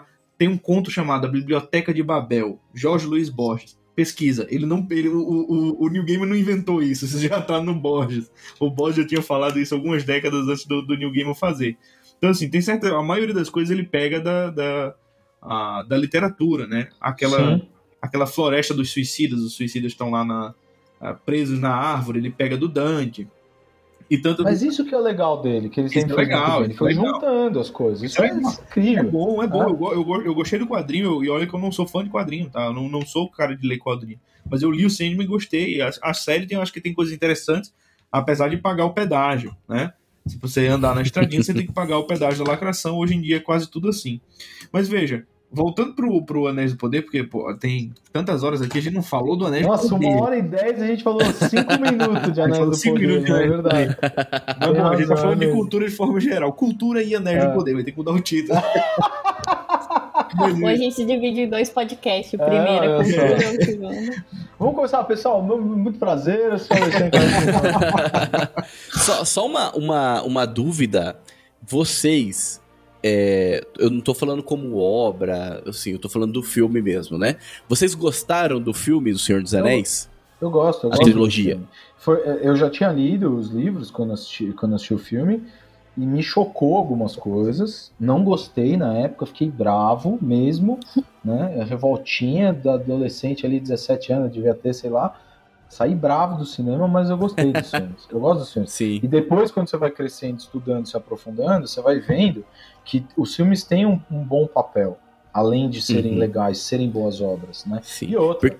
é, é, arte pura, cara, muita coisa, interpretação, uhum. direção, fotografia, é, a, a, a, os cenários, os figurinos, o Howard Shore, pelo amor de Deus, cara, que é, foi essa eles música não pecam nos valores, né? Isso é legal. Então, eles não exato, pecam nos valores, exato, está muito presente. Exato. Então eu gosto. Por que, que eu do perguntei Hobbit, isso? não. Do Hobbit não. Não, Hobbit. Não. Não, Cara, tem Hobbit, eu reassisti. O Hobbit, o livro? Você tá falando? Isso, isso. Eu reassisti em um mês a trilogia do Senhor dos Anéis. Né? Porque eu queria ver se se mantinha a minha opinião de que eu gostava, apesar de ter alguns problemas, se manteve. Falei, cara, o, o Retorno do Rei é, um, é, como obra cinematográfica, assim, é absurdo. É lindo. Cara, é legal que tem 20 anos, é tem 20 e anos e não envelheceu, né? né? É, não é, envelheceu. É, é nível aqueles grandes filmes da, da, antigos de guerra, é bem Sim né? É Espartacus e essas coisas assim, geniais. Você olha. Ô, Matheus, e a, e a cena do Aragorn se curvando para os hobbits que não tem no livro. Caramba, cara. Aquilo é, é lindo, exatamente. É lindo, é maravilhoso. Ah, aquilo é maravilhoso. Isso é uma adaptação. Olha só, Sim. isso é uma adaptação. Então, não tem, então não esse é o livro. ponto. Ah, mas esse... não tem no livro, você não podia gostar. Posso sim, porque aquilo é o espírito da isso obra, é cara. É, é isso. Esse é o ponto. Isso, isso que você falou é, é muito claro, porque semana passada eu tava conversando com uns amigos e falava assim: ah, não, eu gostei da série. Aí eu falei: sério que vocês gostaram da série? Não, calma, eu gostei da série, mas eu tô desconsiderando Tolkien. Ah, eu gostei da série então. como uma série aleatória de fantasia. Aí dá pra gostar, porque é, é fotografia bonita, é uns, uns cenários legais. É isso. É, é, e, e, assim, pessoa, a gente tá falando de pessoas que assim, não são ninguém que é especialista na obra. Conversa assim, bate papo. E aí, é, a galera, tipo, é muito claro, entendeu? Até a pessoa, o povo que tem referência nos filmes, ou que leu os livros, mas assim, não aprofunda, não busca estudar, não, ninguém especialista sabe que, cara, não, a série não é Tolkien. Só dá para gostar se você desconsiderar como, como Tolkien. Isso é, é muito legal, porque é, é, comigo esse papo acontece assim, né? Nossa, mas eu assisti a série e eu gostei.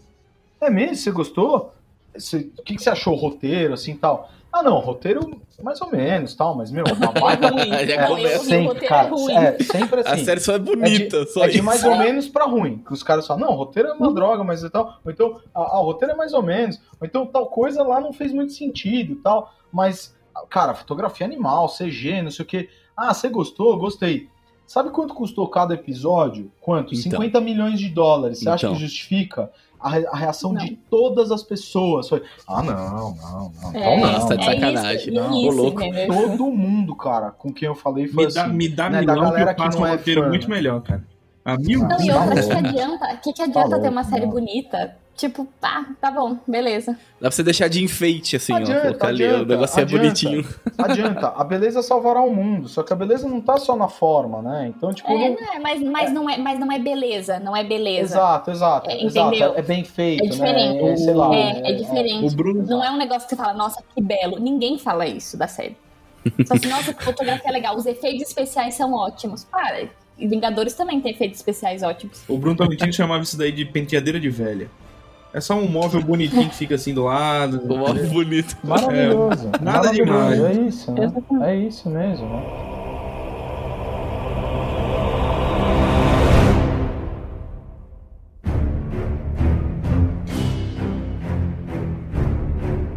Mas assim, olha, por, por que, que eu perguntei do filme?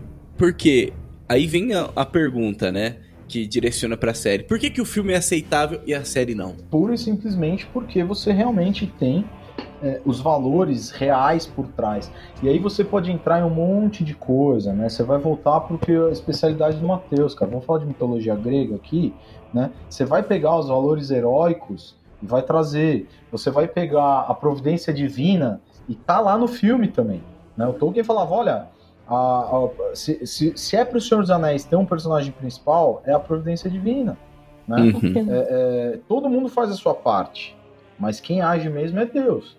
Ah, Frodo não cumpriu a missão dele, ele não jogou o anel no, no fogo. Cumpriu sim, cara. A missão dele era levar o anel até o fogo. E aí Deus uhum. age, entende? Você realmente acha que você é dono do que você faz, bonitão? Você é dono da escolha de dizer o sim hoje. Se você tá falando sim hoje, agora, e agora, e agora, e agora, e agora, a cada segundo, você é dono disso. Desse sim, você é dono, né? É, é o que o pessoal costuma falar, né? Da, da historinha da aluna que perguntou para o professor de filosofia: professor, se Deus é onipotente, ele poderia criar uma pedra que ele mesmo não pudesse levantar? Aí ele fala: ele não só poderia, como ele fez, se chama liberdade, a sua, né? Ele não vai mexer na sua liberdade, tá? Então, é, é, é o cara, é, é, é, tipo, vai escolher seguir um dia depois do outro, tortuosamente no caminho, carregando anel pesado. E ele chegou até lá. Chegou até lá, cara. E aí Deus age. Então, assim, esse tipo de coisa tá no filme. Não tá na série. Né? E, não e de está. forma mais simples, e de forma mais simples, gente, vamos fazer um comparativo rápido. Pega o discurso do Aragorn no Retorno do Rei e pega o discurso da Galadriel na série pra, ah, justificar a guerra. Não. não dá, entendeu? É tipo, infinitamente diferente. Não, não, a, a, Galadriel é uma. A Galadriel da... é brincadeira, né? É aquela Halberry lá da. Cara, você tem que se esforçar muito para defender a Galadriel da série.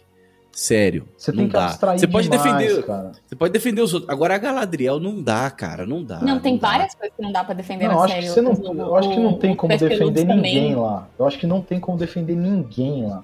É não, é que a, Gal a Galadriel é a principal da série, entendeu? Sim. Tipo, mano, você tá de brincadeira, entendeu? Sim, sim, sim. É, é, é, e assim, é, aí o cara vem pegar uma justificativa do passado da Galadriel, tá escrito duas frases num livro, em cima daquilo você vai fazer uma extrapolação, onde você vai adaptar aquilo que está escrito para o mindset contemporâneo, e aí você justifica a Galadriel. Então é, a Galadriel tinha porte de Amazona, né? Cara, tá bom. Galadriel significa donzela homem. Tá bom. Ela tinha é, é, disposição bélica, alguma coisa assim é falado. Atlética, né? Espírito né? bélico ali. Não, uhum, mas tinha, tinha, alguma coisa do, do, da parte bélica. Tá bom. Ela é, lutou ou ela participou da, da guerra no, no, no, no, fratricídio élfico, ela foi defender os irmãos. Tá bom. E mesmo assim, você acha que essa Galadriel, que tá escrito isso, é a da série, meu? Você tá muito louco, né? Você tá muito louco. Você pode ter 500 formas dela ter lutado, né? Ela poderia realmente ter pego em armas, ido lá e ido pro pau. Poderia, cara. Ok. Não é muito o estilo do Tolkien. Tá? A única mulher que fez isso na história do Tolkien inteira é a Elwin. Ah, mas é dito que tem mulheres guerreiras não sei onde. Sim, é dito. Mas não, ele não fala de nenhuma delas especificamente. A única que ele conta como personagem mesmo para valer é a Elwin. E a Elwin é uma anomalia intencional. As mulheres não faziam isso. Por que, que ela faz? Leia o livro e descubra. Né? Então, assim, é, é, é, é, não, é, não é o padrão. Né? Aí ela ainda vai contra tudo que tem de tradição e sabedoria dos elfos. Tudo. Né? Ela parece uma adolescente. Ela é a mais velha ali, ela é mais velha que o Gil-galad, ela é mais velha que o Elrond, e eles parecem os velhos e ela parece adolescente. Né? Por quê? Porque essa série tem uma coisa que acontece em todas as outras obras de cultura pop né, contemporâneas, que é o seguinte: eu, o jovem, o gay, a mulher, o sei lá o que, minoria, não importa o que, eu tenho a verdade em mim. Eu nasci com a verdade. Né? O bem está em mim. O bem é inato. Né? O mundo que me afasta do bem. A tradição me afasta do bem. As autoridades me afastam do bem. A hierarquia me afasta do bem. Os sábios me afastam do bem. Os velhos me afastam do bem. Né? Se não fosse isso, tudo que eu faço é maravilhoso. Como que, que você vê isso na série? Gil Galad vira pra ela e fala: Ô Galadriel, você tá vendo que você tá matando um elfo a rodo desnecessariamente? O mal se foi do mundo. Não tem mais por que você continuar nessa sua louca cruzada combatendo moinhos de vento. E aí me vira a Galadriel e fala: Mas eu sinto que o mal não se foi. Ah, legal. E o que que te traz isso? Eu sinto como você usa é, é, duvidar do meu, meu saber. Aí vem o Elrond. Galadriel, pega o seu barquinho, vai lá, aproveita a paz dos deuses, né? Segue o baile, não sei o que. Não, não posso fazer isso, porque eu sei a verdade. Aí passa toda aquela papagaiada e aí ela comprova que ela estava certa e toda a tradição e a sabedoria antiga estavam erradas. O rei estava errado. Entende? O Elrond, que mesmo sendo aquele bunda molaço na série, né, ainda tem algum mínimo de relação com tradição e arte, Feio art, pra caramba. arts and crafts ali, né? Porque tá com os anãos e não sei o que e tal. Ele, ele, ele, ele errou, o, o rei errou, todo mundo errou, menos a Galadriel. Né? Ah, não, pera. Mas a Galadriel também errou. Aonde? Ah, ela caiu na do Sauron. Mas esse erro é justificável. Por quê? Porque aí entra o segundo ponto do que você tem em obras contemporâneas da cultura pop, que trazem pauta, que é o vitimismo do herói. Né? O herói ele é oprimido e o herói é enganado. Do, os, dois, os dois grandes problemas da Galadriel são o bullying na infância, né? então ela já sofria bullying na infância, e depois o próprio Satanás me ludibriou porque eu sou muito inocente, olha só. Sabe? Ah, meu, pelo amor de Deus, entende? Então aí você tem duas das, das, das três pautas que estão em todo e qualquer filme. E o terceiro é o que? É você trazer realmente uma inversão de protagonismo. Né? Onde você poderia ter uma mulher protagonista como a Princesa Leia, por exemplo. A Princesa Leia pega em Trabuco e mete bala em Stormtrooper, cara. Entende? É, ela, ela não é uma florzinha delicada, só que ao mesmo tempo ela é extremamente feminina. Ela é extremamente feminina. Cara, ela se disfarça de caçador de recompensa para salvar o Han Solo do, do, do Jabba the Hutt. Mas ela é extremamente feminina, ela tem características de mulher. Ela é uma protagonista mulher. A Galadriel é um homem com a, a, o corpo feminino né, na, na, série. Ela não tem um, um, uma intenção feminina. Né? Então, é, e, e, no máximo ela é uma adolescentezinha rebelde. É isso, né? É pra, isso. O mais feminino que você é pode isso. ver dela é isso. É, é, porque existe a desculpa que a galera usa, né? Ah, mas ela, ela é desse jeito porque ela ainda é muito nova, ainda não viveu muito. Mas quantos anos que ela tem na série? Ela é mais ela, velha. Ela, é a mais velha de todo mundo é, ali. É, ela, tipo, ela é muito velha. Não é possível você, que não foi tempo vai... suficiente para amadurecer. A partir dos 14 já não tá mais aceitável. É, é de brincadeira, né? Pô. No caso dos elfos, é, acho que é mais de 50 anos, se eu não me engano, tá? Alguma coisa assim, mas ela tem bem mais, relaxa. Só de primeira era são 600 anos. De segunda era, o total até o final dá 3.200, eu acho, 3.400 anos. Acho que é Detalhe, e, poucos anos. E, e, e, os anos antes das eras. E, isso, é. e esse aí, meu. é. é aí que eu ia chegar, né? Os anos das árvores, né, em Valinor, puta, você tá louco, ela tem milênios. A mulher cara. nasceu antes do sol e da lua, pô, você tá, você tá esperando. Ela nasceu antes do sol e da lua, exatamente. É, já, já, passou da hora, né, de, de é. amadurecer. Esse, esse ponto aí é, é aquilo que eu tava falando, qual é o problema do, da série e qual é a diferença para os filmes? É que os filmes, eles, se, eles erraram, eu, eu vejo que erraram muita coisa, é, lendo os, os, relendo os livros com os meus alunos, eu estou fazendo isso nesse momento, a gente está relendo as duas torres agora, mês passado a gente releu é, o Sociedade do Anel. Eu falei, caramba, tem tanta coisa antes de chegar em Bri, né? É tipo, olha, esse é o no filme é esse é o anel e pronto, estamos em Bri, chegou o passo largo. Não, peraí, tem toda uma jornada, tem tanta coisa, tanta coisa interessante, importante que vai ser relevante mais para frente tanto discurso, tanta ideia, tanta coisa que não, que não aparece, não surge. É, mas, de algum modo, por exemplo, quando a gente fala da providência divina, não tem a canção a Elberet, né? que aparece logo no início da Sociedade do Anel e que o Frodo, quando expulsa os, os Cavaleiros Negros, ele evoca o nome de Elberet. Isso é uma clara é, é, é, inspiração mariana. Você evoca o nome de Maria e os, os demônios se afastam. Isso não tá no, no filme. Mas veja, por outro lado, tem uma, uma cena que muitos criticaram no filme, muitos leigos que não, não haviam lido, e gente que já leu e critica até no Tolkien. É o caso das águias indo salvar ali quando tá tudo é, em crise. Ela fala, nossa, mas isso daí é o Deus Ex Machina. Sim, exatamente isso, Deus Ex Machina. Você lia no, na, na literatura grega, voltando que o Tolkien vai se inspirar, o que acontecia quando tinha um herói perdendo ou ele vai se lascar de algum modo, né? Você tinha, por exemplo, Orestes. Você lê lá na, na Oreste, a trilogia do, do Ésquilo. No último volume da trilogia, o Orestes ele tá ali num impasse. Ninguém sabe se ele vai conden se vão condená-lo, né? Ou se vão absolvê-lo de um teoricamente um crime que ele cometeu. E fica nesse impasse, desce do nada a Atena do céu e fala assim: "Não, ele é inocente". Meu voto, o voto de Minerva vem justamente daí, né? Minerva é Atena desce e fala assim: ó, ele é inocente, o meu voto é o desempate. Isso é o Deus ex machina. Por quê? Veja, é, é, é uma mensagem importante para essa geração. Gente, eu não sei se vocês sabem, mas milagres existem. Providências divinas, providência divina existe. Às vezes você acha, sabe aquela coisa que aconteceu na sua vida assim? Putz, eu podia ter morrido, eu podia ter sido assaltado, eu podia ter é, não conhecido a minha esposa, não ter conhecido o, o, podia não ter nascido, né?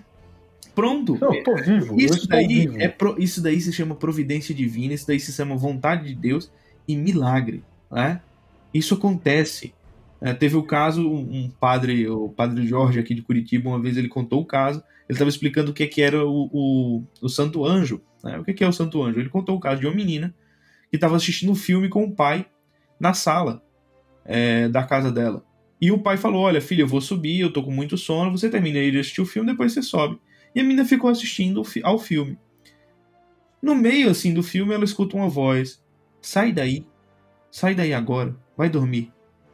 E ela: Que voz é essa? Ela achou isso esquisito, desligou a TV, e quando ela, tá, quando ela saiu da sala e foi desligar a luz, entrou um caminhão na casa dela. Exatamente onde ela estava. E ele falou: Essa história é real. Essa história é real. O, o que, que é isso? Isso é providência divina. E isso é a águia vindo do nada quando você menos espera puf, e te salvando. Várias vezes já aconteceu isso comigo. Olha, se eu for contar aqui as confusões que eu já me meti, já me confundiram com ladrão, entendeu? É, é, é, eu já fui quase assaltado um milhão de vezes. Bom, eu já fui quase é, é, é vítima de um, um arrastão da galera com fuzil, várias, assim, tanta coisa que aconteceu. Eu morava em Recife, Recife a violência é altíssima, esse tipo de coisa é muito comum. Então, assim, eu, eu via isso direto, direto. E esse tipo de coisa é a providência divina, só que as pessoas hoje, primeiro, elas não têm muitas vezes a capacidade de perceber isso nas obras, então eu estou diante de uma obra né, e eu não compreendo que essa é a providência divina e que existe este elemento na realidade. E para uma série que, primeiro, qual é o grande problema dessa série? É soberba. São extremamente soberbos, então eu quero, eu sei mais do que o Tolkien, eu vou corrigir, eu vou atualizar a mensagem, etc. E eles não têm nenhum mínimo de leitura necessária para o Tolkien. Eu acho que o Peter Jackson também não tinha, não tinha esse nível de leitura. Ele não tinha. Né? Mas o que, que ele fez? Tá, deixa eu me limitar ao máximo que dá para isso daqui que o Tolkien tá falando. Ele ainda erra, é, leva os elfos é. lá para Helm's Deep.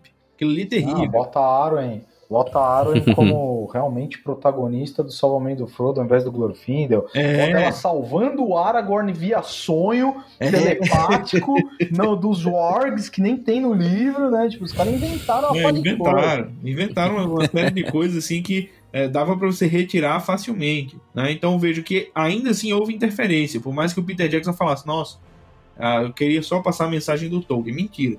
Ele tá mentindo, tá, isso é só pra agradar ah, fã. Sim. Ele com certeza botou a mensagem dele ali. Botou nos filmes, mas num, numa quantidade menor. E botou muito mais no Hobbit, que já é um filme terrível. Fui tentar assistir o primeiro filme do Hobbit, cara. Eu dormi fiquei com dor de cabeça. Eu fui reassistir, fiquei com dor de cabeça, cara. Eu falei, não, não vou nem ver o segundo, porque eu sei que ainda é pior. O primeiro ainda é um pouco. É o melhorzinho dos três. O segundo ainda é pior, não vou nem chegar lá. E a série não tem o nível intelectual para alcançar o Tolkien. Não estou dizendo para superar o Tolkien. Estou dizendo para alcançar. Assim, peraí, o que, que o Tolkien leu? Uma coisa muito simples é você fazer uma bibliografia intelectual. O que, que o Tolkien leu? É, por exemplo, uma coisa que não tem na série, que eles, eles acham que aquilo que eles fizeram entre o Aaron e o, e o Durin é amizade. Mano, vocês estão malucos. Qual é o sacrifício deixa, da amizade que tem ali? Deixa eu te fazer uma pergunta. Manda. Uma, uma pergunta meio provocação. Você acha que uma série de televisão, né, de, de, sei lá, filmada, poderia chegar a ter a bagagem do Tolkien? Você acha que daria para ter? Não, não, não, não, não, não tem como, não tem como, não tem como. Ou seja, só de você adaptar para esse formato, você já tem perda. É, sim. Exato, com certeza. Ó, só de você Mas mudar muita. o formato, você tem perda. Só que eu penso o seguinte, eu penso o seguinte, tá? Ah, você tem ali, vamos dizer que a obra do Tolkien seja uma receita de bolo.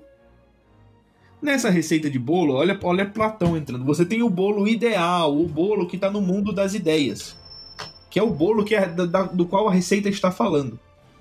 Só que tem uma coisa, quando você lê a obra do Tolkien, você se deleita no bolo ideal né? E aí vem os, o Peter Jackson e fala assim, putz, vamos tentar fazer esse bolo aqui que tá nessa receita. Só que é o seguinte, é um bolo gigantesco. Eu não tenho nem forma para esse bolo. E ele tá dizendo que eu, eu tenho forno para esse bolo. Então deixa eu diminuir um pouco. Ah, tira essa parte aqui, tira essa parte ali. Aí você come e fala: Olha, não tá igual ao original, mas também não tá ruim, tá bom. Tá bom, mas o gosto é diferente. Tem umas coisas que lembram, né? O outro bolo, mas tá diferente. Vem ele no Hobbit e faz assim: olha, o Tolkien fez na forma redonda, vamos fazer numa forma, a, a, a sei lá, o bolo de chocolate numa forma redonda. Deixa eu fazer numa forma em forma de estrela, fazer uns minis bolinhos e colocar chantilly, MM, Oreo e baunilha. E ao invés de bolo eu vou fazer gelatina. Não, aí já é, aí já é a série, né? Assim, Essa é a série. Ah, né? Em vez de fazer um bolo, por que a gente não faz várias gelatinas coloridas, com a cor do arco-íris, assim? E aí vai ter vários doces e maravilhas. Pra render mais. É. E aí eu vou dizer que é o Tolkien. Esse é o problema. Esse é o problema. Quando você adapta, e é, é, eu não sou do time de o livro é sempre melhor. Eu pego, por exemplo, o, não, também. o Poderoso Chefão, para mim o filme Com, com muito certeza, melhor. Também acho. Laranja também Mecânica, para mim, o filme muito melhor. Também acho. Trainspot. O próprio 2001. 2001, Odisseia no Espaço. 2001, Odisseia no Espaço, muito melhor. Não, o livro, Blade Runner, o livro é chato. filme muito melhor. É, Blade Runner, incrível. É, é, a, a, o Trainspotting, eu não sei se vocês lembram desse filme, Trainspotting. Sim, eu li sim, o sim, livro, sim. eu até, eu até falei com o autor uma vez, encontrei com ele num- numa sessão de autógrafo, muito legal. Mas o filme é melhor. O filme é melhor do que o livro. É, e você vai vendo que existem esses filmes melhores que o livro. Mas, no caso do Tolkien, eu realmente acho que é muito difícil. É. Tem certos acréscimos, certas coisas que são interessantes. Por exemplo, ele colocar ali o Sauron daquela forma mais aterrorizante. Eu gosto num sentido cinematográfico. Né? No livro Sim. eu acho que tá ótimo daquele jeito, mas eu gosto no sentido cinematográfico. Pô, como é que o cara vai Não, sentir? a cara, porra? no livro ele não descreve o Sauron é, nunca, nunca. não aparece. Nunca. Quando, quando o Sauron aparece como Anatar, né, nos relatos antigos, ele fala assim, e ele assumiu uma forma bela. E não fala mais nada, cara. Ele não fala. Isso é genial. Mas sabe o Isso é que é isso, genial. Alexandre? Sabe o que é isso? É, é- é tática, você imagina do jeito mais aterrorizante que você quiser. É, é, é só Isso aí vai ficar na. É, você tem alguma foto do demônio? Eu Ah, tenho, então. entendeu? É, mas Exato, ele pode, né? ele pode Exato. aparecer ah, ah, ah, na esquina sobre uma forma e em outro lugar sobre outra forma, em outro lugar sobre outra forma, no meu pensamento em outra forma. E mesmo assim, tá? Eu concordo 100% com o que você tá falando. E mesmo assim, acrescentando, ainda vou no seguinte: você assistiu já Alien o Oitavo Passageiro? Assistir. Antes de saber como é o Alien, não, é, não dá mais medo? Dá, com certeza, com Quando certeza. o monstro aparece no final, por melhor que ele seja, cara, eu amo a- a construção desse monstro, hein? Eu acho uma coisa criativíssima, super legal e tal. Mas depois que ele aparece, perde o medo. Aí você sabe Perde como é que vai lutar, Aham. entendeu? Você já sabe. O, tá? o tubarão do Spielberg é muito assim, né? Sim, Fantástico, né? Fantástico. Verdade. É, Fantástico. mas é, eu, eu acho interessante, eu acho a invenção interessante. Por exemplo, tem coisas também. nas, nas adaptações que acrescentam um pouco mais a obra é, e no filme fica bom. Por exemplo, a adaptação de Hamlet de 1946 com Laurence Olivier. Depois assistam, tá no YouTube. É, no, no- na peça, como é que termina? O Hamlet tá lá brigando contra o seu tio, né? E, e ele primeiro ele mata o tio e ele tá brigando com o irmão da Ofélia. E ele tá lá no maior duelo. E bom, leva uma facada, Hamlet morre. Puf, cai no chão. E No- acabou, né? e acabou. E aí vem o É. Fortinbras e invade, né? E o que que acontece na, no filme do Laurence Olivier? Ele mata todo mundo e, bom, a faca que ele recebeu o golpe estava envenenada. E tá todo mundo morto no chão. E ele sai assim, cambaleando, cambaleando, rastejando, se senta no trono e, puf, morre. Eu falei, caramba, era Ah, só isso. maravilhoso, lindo, lindo. Pô, olha, olha a adaptação que o cara fez. Isso aí é muito bom. Ele se entrou no trono e morreu. Isso é, isso é Sim. ótimo. Acrescentou a obra, ficou bom. Pô, caramba, né? É, mas assim, esse é o ponto. É você pensar em certas coisas que podem dar um sabor semelhante àquela receita. É, é a, ce- é a cena do Aragorn se curvando pros hobbits. Exatamente. É exatamente o que a gente tava falando. Exatamente isso isso, Essa cena você acrescenta e fica ótimo. Agora, quando você vai em. a- a- a- ali, primeiro, eu acho que a série começa na concepção completamente errada. Eu vou adaptar o- o- os apêndices, e aí você lê os apêndices e fala: "Cara, cadê a série aqui? Eu tô em dúvida, cadê a série? Ou seja, é o seguinte: ah, tem essa receita de bolo aqui. Ah, eu vou pegar essa receita de bolo e vou deixar só o chocolate. O resto eu vou inventar em cima. E fica uma coisa. E fica assim, é. é- é- não é adaptação, porque não preserva o sabor. Não, eu vou pegar a receita de bolo. Aí quando eu pegar o pacote do chocolate, o pacote do chocolate tem uma. Tem algumas instruções. Eu vou ficar ali nas instruções do pacote de chocolate que eu ia usar pra receita do bolo. Exatamente. É isso. Os apêndices. É, e ainda, e ainda as instruções e, a- e as instruções que não estão escritas eu invento. Não, É. E eu digo, ainda digo, ainda digo algo pior, Alexandre. É o seguinte: o primeiro bolo é saudável. Mas deixa eu colocar só um pouquinho de veneno. Não é que eu vou matar. Não é que eu vou matar. Não, é só pra dar um barato, só pra deixar muito louco. É tipo É. nesse Aham. sentido. É, é- Exatamente. mas eu faço, mas eu faço essa comparação com frequência. Se você consome cultura pop e você não para pra pensar no que está consumindo, você, ah, mas cara, eu quero tirar a cabeça aqui um pouco. Ah, eu quero só descansar. Não imagine, isso é só entretenimento, né? Então, cara, vai cheirar uma carreira de pó, você vai se divertir muito mais. vai fumar uma pedra de crack, é a mesma coisa. Nossa.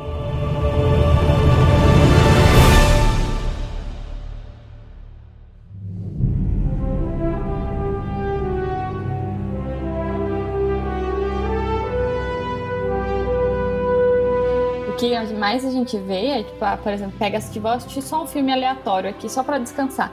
E quando você começa a ver, você começa a ver tanta coisa errada que passa naquele é. filme, que se você não para pra pensar, aquilo entra. E quando é. você vê, você tá achando normal, você tá achando certo, sabe? E aí é o que o Matheus Aí você engata falando... numa série, maratona a série, depois engata Nossa, em outra série, então... e assim a então. sua vida vira isso, né? Não, é, e é uma coisa que o Matheus falou, né? Ah, todo, toda produção hoje em dia tem que pagar o pedágio. Cara, isso me dói profundamente, tá? E de verdade, não era para ter que pagar. Não era para ter. E aí a gente entra em qual, qual situação? Ah, mas eu vou assistir porque aí eu vou poder falar com meu amigo. Ah, mas eu vou assistir porque aí eu posso me basear. Cara, desculpa, né? Eu não acho que isso é justificativa pra gente assistir, não. Tá? É, e, e é, assim, eu preciso fumar uma pedra para saber o quanto ela é viciante. Eu preciso ficar viciado em crack para ver o quanto que um cara que tá na Cracolândia tá passando mal. Ou eu posso olhar entende? Ou eu posso ver de fora, eu posso analisar. Cara, eu não assisti a série, não assisti. E eu sei o que aconteceu na série. A gente pode discutir o que aconteceu. Eu vi cenas esporádicas, eu, eu, não, eu não fiquei lá me torturando o tempo inteiro, entende? Mas eu fui ouvir análise de umas pessoas que eu gosto, eu fui ver outras pessoas que eu não gosto também falando sobre a série, para ver o que estavam falando e tal, ver de todos os lados, não sei o quê. Então eu posso dizer que eu conheço sobre a série. Não, não assisti a série. Ah, mas então você não pode falar com propriedade. Beleza, então eu só vou deixar você falar sobre homossexualismo se você tiver uma relação homossexual. Vamos combinar? É isso? É isso que você quer? Ah, não, mas é que aí o cara tem um lugar de fala. O cara vai vir e vai querer vir com aquele velho discurso que a gente conhece. Mas então você não pode falar bonito. Você, você não pode falar, deixa o cara falar lá sozinho. Ah, você né? joga. Aí, Alexandre, isso é só você jogar sua autoridade. Falando assim, eu sou o designer do Tolkien, cala a boca. Pronto. Entendeu? Pô, mas a gente... Não, isso tá louco. É, você pode falar que você tem mais autoridade na obra do Tolkien do que quem só assiste a série. É, assim, isso aí não. Assim, Alexandre. É, é, pensando, pensando nesse, nesse sentido aqui. Eu, por exemplo, só para dar a minha conclusão a respeito da série, a respeito dessa adaptação e tal. É, eu vejo que ah, as pessoas elas precisam parar para pensar um pouquinho, como a Fernanda falou, o que, que elas estão vendo realmente. É, é, é, pensar naquela frase do Chesterton, né? Às vezes você abre demais sua cabeça, o cérebro pula para fora, antes você fica sem nada. É, e, e, e pensar o seguinte, olha, a nossa mente, ela é como se fosse uma esponja. Ela vai absorvendo, absorvendo, absorvendo. Depois, quando você aperta ela, você vai colocar tudo aquilo para fora tudo aquilo que você está colocando para dentro, uma hora sai. E é a mesma coisa, não, não vou assistir um filme para não pensar em nada, eu vou assistir um filme, ah, vou assistir a série só porque é tranquila. Eu vi, por exemplo, tem um grupo de amigos da, do tempo da escola no WhatsApp. Eu não sei por que tem, mas tem. É, e aí a, a, galera, a galera fez assim, né? Falou assim, pô, mas o Matheus tá muito louco, ele tá criticando o Senhor dos Anéis. Aí eu, cara, eu só mandei assim. deixa de ser imbecil, pô. Porque a galera da escola, eu falei, deixa de ser imbecil, pô. Preste atenção no que eu tô falando. Eu tô falando justamente o contrário, tô defendendo o Senhor dos Anéis. No é. fim das contas, esse trabalho que a gente tá fazendo aqui, e tem o quê? Quanto tempo aqui de podcast? Eu tenho quase umas duas horas, né? Uma hora e quarenta, cara. Quase umas duas horas. É, uma hora e quarenta. E o que, que a gente fez? O que, que a gente fez aqui? A gente falou mal de coisa pra caramba. A gente só fez isso. Não, isso aqui é ruim, isso aqui é péssimo. Mas a gente ensinou algumas coisas. E aquela Sem velha dúvida. frase do Roger Scruton: os conservadores, eles estão chatos, mas muitas vezes eles estão certos. E justamente essa chatice. Mas essa, essa chatice, às vezes, que o pessoal fica: nossa, vocês falam mal demais das coisas, vocês não gostam de nada, vocês reclamam de tudo. É o seguinte: no fim das contas, a gente está querendo ter o bem. Aquela pessoa, é sempre aquilo que tua mãe te disse, olha, aquela pessoa que fica dizendo, tá tudo bem, tá tudo ótimo, faça isso mesmo, seja livre, faça o que der na sua cabeça. É, geralmente essa pessoa não quer seu bem. A gente tá aqui alertando, olha, isso aqui vai te prejudicar, isso daqui é ruim. Eu acho que uma série que o cara, o cara vê essa série e fala assim, nossa, isso aqui é bonito, o, o senso estético já foi pra, pra não vou nem dizer para onde, mas assim, já foi para muito longe. É, a pessoa achar que tem valores nessa série, que tem algo de bom e que tem algo de Tolkien, ela tá com a cabeça em outro lugar. Ou ela tá traindo a si mesma, a sua personalidade, como eu sei que tem muitos que estão fazendo isso. Né? Só você vê o conteúdo antes e o conteúdo depois, e você Exatamente. vai perceber. Ou essa pessoa não tem o conhecimento necessário para acessar isso. O que, que eu digo? Vá ler Tolkien, vá ler a biografia do Tolkien, vá buscar na fonte, vá. Vai ler, vai ler Homero, vai ler. É, é, não, vai eu, ler. eu acho que até é, pedir demais. Começa Cervantes. lendo Hobbit. Começa lendo Hobbit. Pô, pode ser, É. pode ser mesmo. E, é e- e assim você Ou vai então, melhorando. ou então você vai ler, vai ler isso aqui, ó, por exemplo. Esse livro é genial do Neil Gaiman. Genial. Por quê? Isso é uma puta adaptação incrível, tá?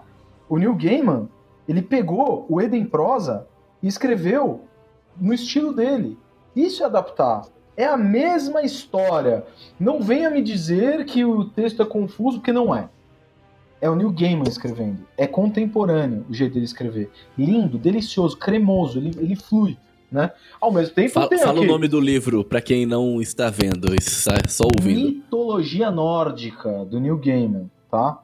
É, ele é inspirado 100% no, no, no Eden Prosa, e é a mesma coisa que tá no Eden Prosa, é incrível mesmo. E ele, e ele na introdução, ele fala, cara, eu não quis mexer em nada, eu só quero recontar histórias das quais eu sou apaixonado, né? Então, é, é- é- é- vai ler esse tipo de coisa mesmo, cara. Você precisa formar a sua cabeça.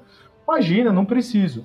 Tá bom, não precisa então. O que, que você tá fazendo aqui ouvindo a gente falar duas horas quase? Vai dormir então, cara. Vai, vai fazer outra coisa, vai jogar bola, sei lá, né? Vai fazer alguma outra coisa. Tipo, a- a- o grande ponto é por que, que a gente faz as coisas? Qual a intenção de fazer as coisas? A gente, pô, o Ma- o Matheus falou, cara, eu acho maravilhoso que você falou uma coisa dessa. No fundo, eu quero o bem dos outros. O que que eu tô ganhando falando isso? Ó, a gente tá gravando agora, são 10h44 da noite. Amanhã, 5h30 da manhã, eu tô de pé pra levar as crianças pra escola, fazer minha rotina matinal ali e tal, não sei o quê. Cara, de verdade, né? Eu tô aqui pra quê? Pra quê? Pelo amor aos outros. Pura e simplesmente. Porque eu realmente acho que falar de Tolkien é falar de Deus pras pessoas, né? Sim. Quem, quem já me viu por aí, né? Também não é tanta gente assim, mas tipo, quem sabe quem eu sou, né? O designer do- da obra do Tolkien no Brasil, não sei o que e tal. Pô, eu tava num canal no- de- sobre Tolkien por anos. Anos. Eu passei muitos anos da minha vida trabalhando de graça lá. Por quê? Eu acho que falar de Tolkien pros outros é fazer o bem, cara. Sabe? Mesmo que o cara não vá ter o conhecimento profundo, que é uma coisa que a gente tá almejando aqui, hein? Tá? É, pô, sério, toda vez que eu, que eu conversei com o Matheus até hoje, aprendi absurdo, né? E pra mim tem que continuar assim. Quanto mais eu aprender até o fim da vida, pelo amor de Deus, é o que eu, que eu, que eu procuro. Pra quê? Pra tentar ajudar mais os outros e me ajudar também. Né? E me ajudar a quê? A me tornar uma pessoa melhor e a merecer o céu, cara. Não existe outro destino, né? E é muito legal estar num podcast católico que eu posso falar isso mesmo, sabe? Isso é, isso é genial, é maravilhoso. Né? O trabalho de vocês é espetacular, sabe? E aí, como que você vai realmente endossar uma produção cuja produtora executiva falou a seguinte frase antes da estreia da série, numa entrevista para Vanity Fair, e que depois o pessoal foi abafando, tá? Inclusive os produtores de conteúdo de Tolkien, não só no Brasil, no mundo inteiro. A mulher falou assim, ó: parecia natural para nós que uma adaptação do trabalho de Tolkien refletisse como o mundo realmente se parece. Cara, olha isso. Você, então, produtora Lindsay Weber, leu o livro do Tolkien, viu o filme do Peter Jackson e chegou à brilhante conclusão de que ele não reflete o mundo como ele se parece. Essa, Então. essa é a primeira coisa que você conclui dessa frase. A segunda coisa é: Ah, eu sei como o mundo se parece. Então eu vou pegar a obra dele e vou mostrar para as pessoas como o mundo é, através do meu crivo. Está na porcaria da frase, né? Aí, para vir com aquela colheradinha de açúcar em cima do monte de estrume que você vai engolir, né? Ela vem e fala assim na sequência: Tolkien é para todos. Suas todos. histórias, suas histórias são sobre suas raças fictícias fazendo o seu melhor trabalho quando saem do isolamento de suas próprias culturas e se unem. Cara, é, é assim, Parece discurso da ONU. Cara, é que não é que, ela, não é que ela não entendeu nada. Ela entendeu e ela tá sendo miserável a ponto de distorcer descaradamente, cara. Meu? Deus do céu. Né? Então, assim, cara, Tolkien não é sobre as suas raças fictícias fazendo o seu melhor trabalho quando saem do isolamento de suas próprias culturas e se unem. Não é, não é. Isso acontece na obra? Acontece. Mas eles não são o melhor trabalho quando se unem, eh, saem de suas próprias, do isolamento de suas próprias culturas e se unem. Não é o melhor trabalho. É o que deve ser feito. Quem sou eu para classificar o melhor trabalho de um elfo? Realmente, você acha que o melhor trabalho de um elfo foi juntar um bando de perdido na, na varanda e é, é, é, é abençoar a escolha individual de um hobbit para levar um, um anel? Ou foi, sei lá, criar Silmarils? Né? como é que eu vou julgar? Em que, qual o crivo para julgar isso? Né? Como é que eu posso dizer que é o melhor das raças? Realmente, o melhor que um anão pôde fazer foi correr meio continente duas noites seguidas sem dormir junto com um humano e um elfo. Ah, vai dormir, cara. Não é isso. Não é aí que é o problema. Sabe? Tipo, não é isso. Não é isso, né? E ela vai e ela pega e distorce. Uma coisa que tem lá. A diversidade das raças, as características próprias, etc e tal. E ela transforma na pauta. Cara, é bizarro. E ela fala: eu vou mostrar como o mundo realmente é através da obra do Tolkien. Né? Cara, é muito bizarro. É, é, uma, é uma prepotência absurda dessa galera. Eu ouvi de um pessoal, tá? Que é um pessoal importante mesmo, no, no, no, no quesito de passar o Tolkien para os outros e tal. É, é, é, isso, mais ou menos. Né? A gente estava comentando, eles nunca foram muito de falar da série comigo, porque eles já sabem minha posição mesmo, que eu não estava afim de assistir nem nada, isso antes de, de começar, né? O primeiro, de lançar o primeiro episódio. Mas olha, você não vai ver a série? Aí eu falei aquilo lá, bom, vou ver o primeiro, se doer eu paro, né? Ah não, mas cara, é Tolkien, cara, é Tolkien. Você tem noção que depois disso as pessoas vão mais pro livro, cara?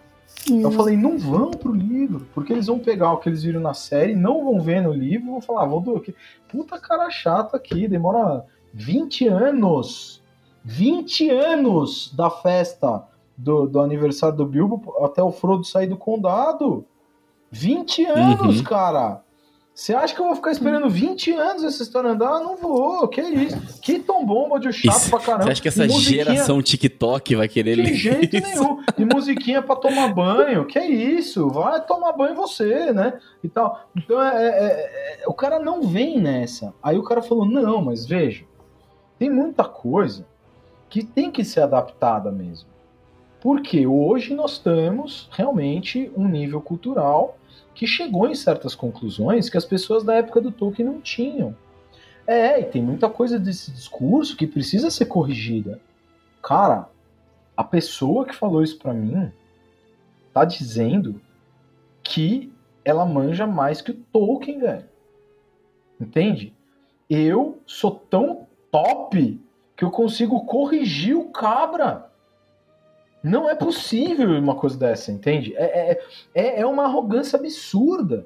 Né? É uma arrogância absurda. E é realmente você pegar os valores que você tem da, da, da humanidade e jogar pela janela. Né? É impressionante. E aí entra o papo do, do, do Matheus falando do negócio da morte do autor, que condiz completamente com isso. Né? O, cara não, o, o cara não acredita em autor. E ele vive pro Tolkien, vamos dizer nesse sentido, sabe? E o Tolkien é autor. E aí? Né?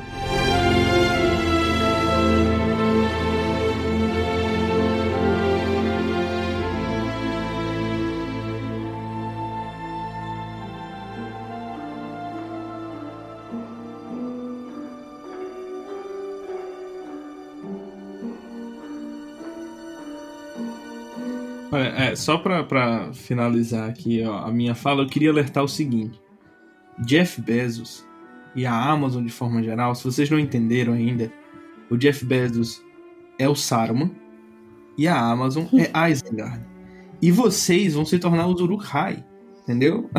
é isso daí que tá acontecendo. Então, assim, pô, deixa eu manipular toda a realidade, reestruturar tudo, reestruturar a natureza e criar uma penca de monstros. Pronto, é isso que tá acontecendo. O cara tá lá no alto da torre dele, ricaço, as superestruturas, nova ordem, entendeu? Vamos restabelecer uma nova Terra-média. Pronto, é isso.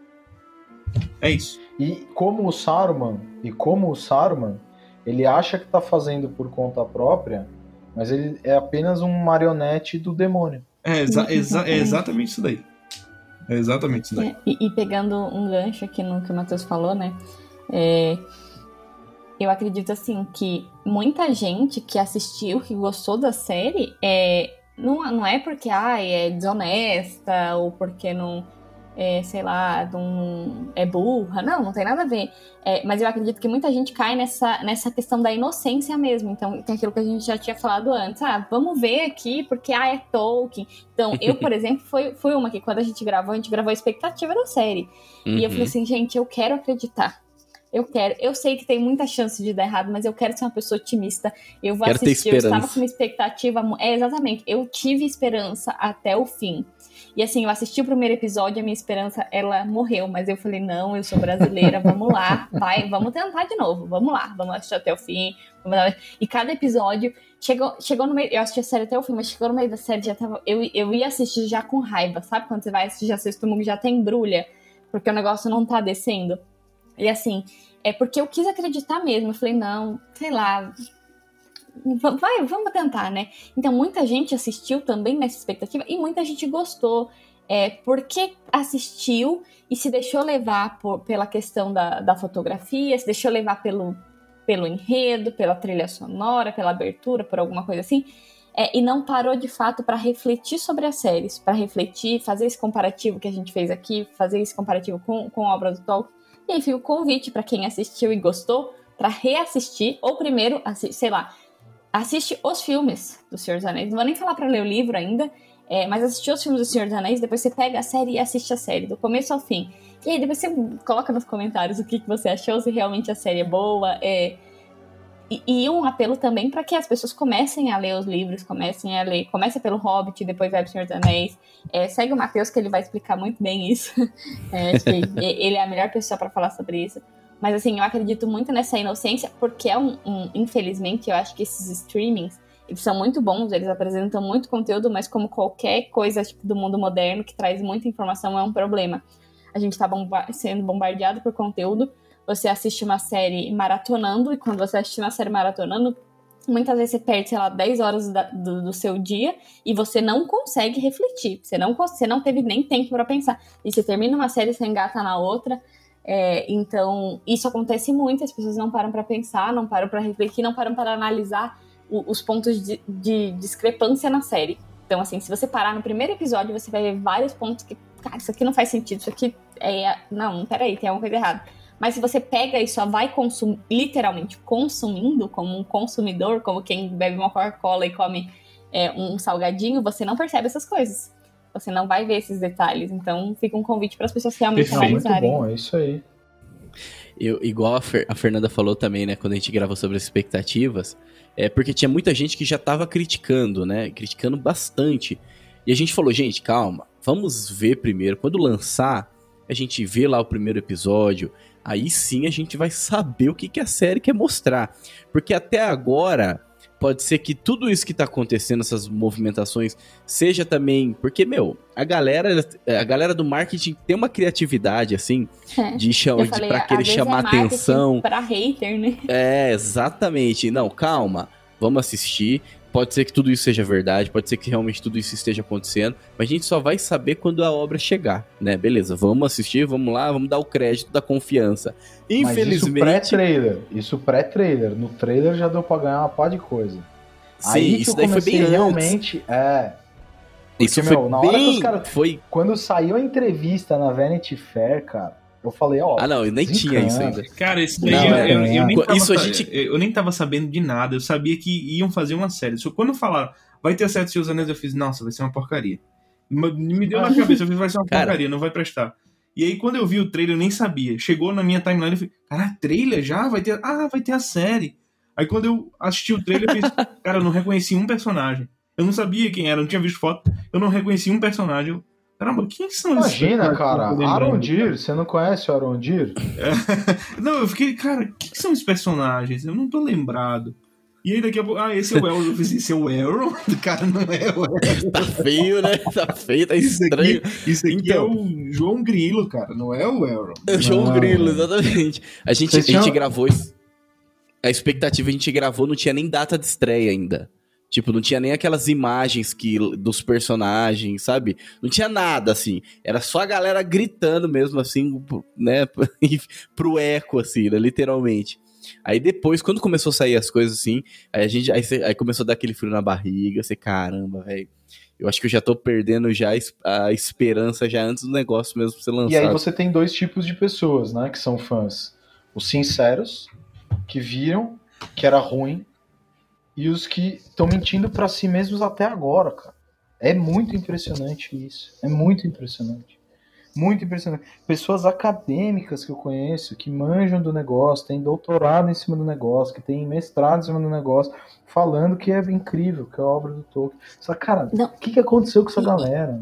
E é loucura, porque assim, isso uma, uma das discussões que eu ouvi foi, não, mas vai ser ótimo, que agora vai vender pra caramba os livros e as pessoas vão conhecer de fato a obra do Tolkien. Eu falei assim, beleza, vamos supor, eu não acho que isso vai acontecer, não acho mesmo, mas vamos supor que isso é, aconteça. A galera quer ler livro. Uhum. O povo vai ler o livro. Você acha que uma pessoa que conheceu a obra pela série vai entender o livro? Então, vai entender, é vai entender, ou, ou... por exemplo, uma pessoa que conheceu aquela Galadriel, é, vai ler, ah, não é, vai, gente, é, não vai.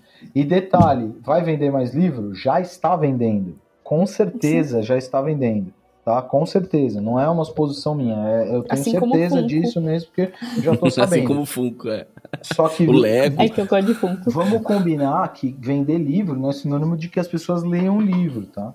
Ainda mais porque a gente tem um, um, mercado hoje em dia, do qual eu sou ativo, caramba, eu trabalho com isso, né? Uhum. É, de retorno ao bom livro, bem impresso, com baita de um projeto gráfico e tal, uhum. para estar tá aqui, ó. Não me importa se eu vou ler ou não, ele está aqui.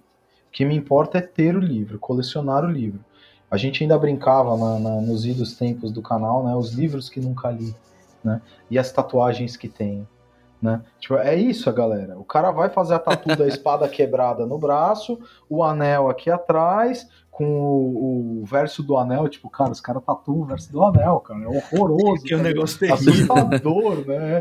É, um anel para todos governar, irmãos, tá? Que, que é isso, tirando, né? Sai daqui, né, bicho? E aí o cara, tem nego que manda gravar na aliança de casamento e fala, ui, você, cara, você não entendeu o casamento, né? Tipo, aí o cara vai, compra o livro e deixa na estante. O cara vai comprar mais livro.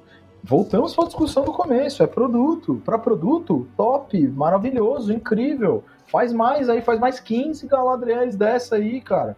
Não tem problema não, vai vender pra caramba. Se bem que mais ou menos. Por quê? A próxima temporada não sai ano que vem. e aí a justificativa dos caras, que para mim é a coisa mais incrível do mundo, foi: Ah, é que essa temporada foi um teste. Ah, é. mano, sério, bicho. Não, você tá de palhaçada, né, cara? 50 milhões por episódio. Os uhum. caras anunciaram o início da, da, da produção em 2018. Eu lembro. Eu lembro porque eu criei expectativa em 2018. Eu também. Eu sou muito trouxa. Eu, eu também criei. Eu também criei. Eu também criei. Ainda teve aquela série de divulgações dos mapas que eles iam soltando. E aí termina com o mapa da Segunda Era. Dois mapas da Segunda Era. Um em élfico, outro em, em, em letra latina. Né, um em Tango, outro em letra latina. Aí os caras me soltam. Welcome to the Second Age. Meu, a galera foi tipo, Tetra! Ah, segunda era. Não é a segunda era, gente. Vamos combinar, sabe? Então é para produto, ó, maravilhoso, gente. É, é... é, essa questão dos livros gerou consumo, mas não gerou valor. Acho que é isso. É isso. Entendeu? É isso. Gerou consumo, mas não gerou valor. Ah, eu vou dar só uma dica gente... pro pessoal da Amazon aqui, última dica também. É, pro pessoal da Amazon. Jeff Bezos. Ó, dá uma olhada no, na, nas sugestões de roteiro que o Guilherme Freire deu no Instagram, cara. Pô, velho, é. aí, e, pô, ele deu, ele falou assim: olha, tem que fazer a história do Turi Turambá, ia, ia ser assim. Ah, show. Eu falei, pronto, cara. Poxa, contrata lá, o cara fez documentário, ele gravou, ele já filmou uns três documentários, chama ele lá. E, cara, se quiser me chamar também, assim, eu, eu não preciso pagar muito, entendeu? Não tenho muito gasto, ah, muita coisa. Vou, vou ser bem sincero, se me pagar os, a subsistência, eu tô dentro. Ah, então, é, paga, é. eu faço a conta aqui quanto é que dá aluguel, feira, é tal. É isso, é isso. Entendeu? É e aí isso, eu mando. É isso. é isso. A gente trabalha, de, não trabalha, Alexandre, a gente não trabalha tranquilaço. Não. Ah, então, Pô. é de boa, entendeu? Aí a gente faz, não tem problema. É só uma dica. Aí não quer grana, fica com a grana para vocês. Vai vender, eu garanto que vende. Vende pra caramba, não precisa de muita coisa. A gente, A gente no Bacon sempre faz exercício de imaginar como que é a sala dos roteiristas, assim, a mesa, o que que os caras ficam fazendo, o que que os caras ficam conversando. Tipo, o cara fala uma, uma, um absurdo e, tipo, como é que o outro concorda? Nossa, é genial isso daí, vamos... E os caras É ganhando rios de do, do dinheiro. cara caindo da janela. Jogar o é cara isso pela aí. janela, exatamente. É isso, é exatamente é isso. Ah, eu, eu nem, E eu ganhando sei rios de dinheiro ter, pra fazer um monte de besteira. pra andar. É, e- jogaram o cara, né, pela janela. Era o Tom Shippen, né? O Tom Shippen foi, foi defenestrado da, da produção, entende? Tipo, o cara. E, e ainda mais porque ele começou a dar com a língua nos dentes lá atrás, né? Ah, não, assim, o que, que foi escrito eles não vão mudar, não. Mas o que não foi escrito eles estão inventando. Estão com bastante espaço aí pra inventar. Tom Shippen não faz mais parte da, da, da consultoria da série. Ah, pelo amor de Deus, né? É complicado, né? Complicado. Eu acredito que seja isso, né, gente? Acho Batemos aqui não. as duas horas. Poderia ser mais ainda, mas já tá bom. Tá ótimo. Olha, tá pra ótimo. falar dessa série, eu acho legal. que duas horas foi muito. Acho que em um minuto a gente resolveu. Ó, gente, é uma porcaria, não assiste nem os livros. É, o resumo É, é, Tá bom. né?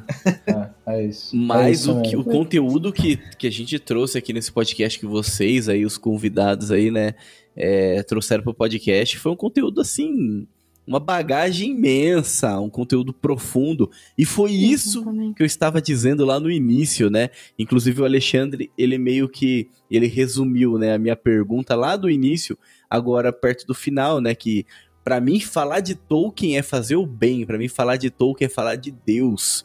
E quando eu falei, tipo, hoje tem muitas pessoas que estão analisando o roteiro e tá mostrando, olha o roteiro como é ruim.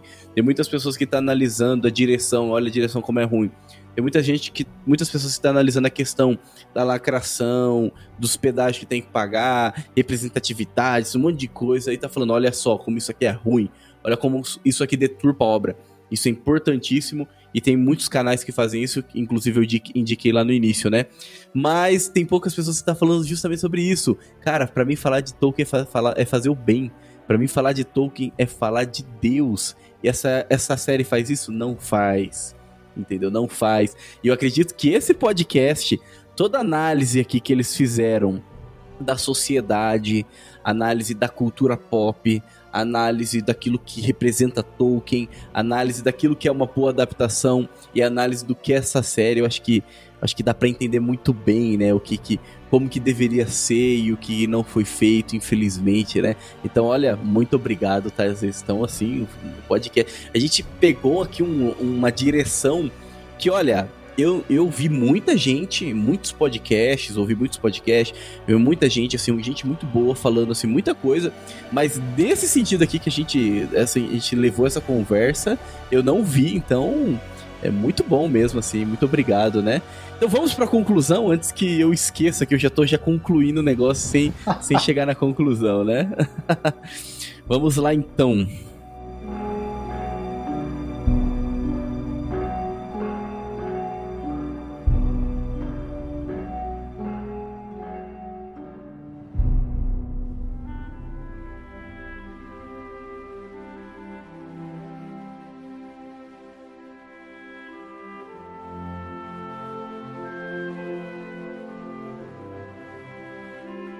Então estamos entrando aqui um- nessa conclusão desse episódio do Bacon Podcast.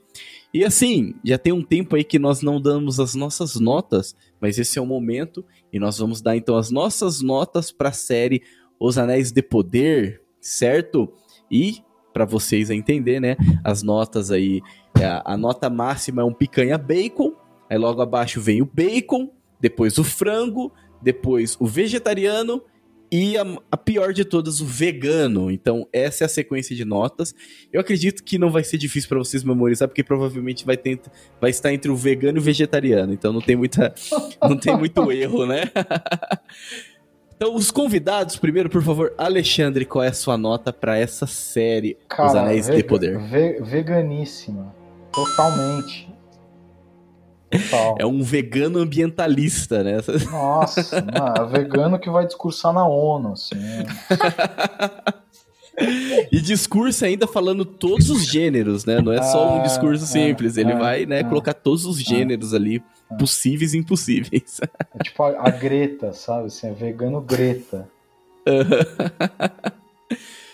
Muito bem, então, né? Nota, acho que abaixo de zero foi essa, esse vegano aí, não foi nenhum, foi abaixo de zero. Matheus, qual é a sua nota, então, para Anéis de Poder? Olha, eu acho, não sei se vegano define, mas vocês lembram, não sei se é um episódio dos Simpsons ou se é no filme dos Simpsons, que a Lisa tem um namorado que não coma nada que faça sombra. É aquela Nossa, dieta maravilhoso, ali. maravilhoso. É aquela dieta que ela fala, não, não como nada que faça sombra. Ele falou, o que, é que você não, por que, que não faz sombra? Ele falou assim, ah, cocô, alguma coisa assim, entendeu? Tipo, essa dieta. É, porque. Nossa. ah, ah, ah, é, não tem muito o que fazer. Porque é aquilo, o filme pode ter questões técnicas interessantes. E eu, sinceramente, nem vejo isso tudo. Eu nem, nem Eu vejo essa não. questão técnica. Não. Eu acho que, em, em termos técnicos, falha em montagem, falha é, é, é, é, em interpretação, falha em filmagem, em O roteiro. roteiro. Ah, é, é- nossa. é bizarro. Uma barriga do caramba no meio da série que não vai pra lugar nenhum. É, e né? depois super acelerado, entendeu? Nossa, É, sé- é uma série que, que, que erra muito nos quesitos técnicos. Não tem quesito espiritual. Na verdade, tem uma deturpa- deturpação do quesito espiritual. Vez ou outra eles tentam fazer uma alusão ao cristianismo e fica um negócio completamente deturpado. Então não tem questão moral. Moralmente está tudo a- a relativizado. Não tem questão espiritual. E a questão técnica é muito falha. Então qual é a nota que eu posso dar? Olha, se fosse uma, pessoas bem intencionadas, eu falo, ah, não, toma uma nota 5 aí pela tua boa intenção. Mas não são, então é nota abaixo de zero, é pior que tem, é o vegano mesmo.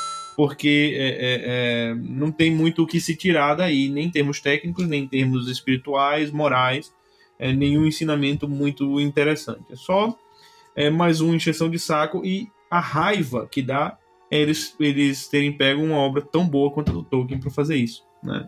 A, a- a Uhum. raiva que fica é realmente essa.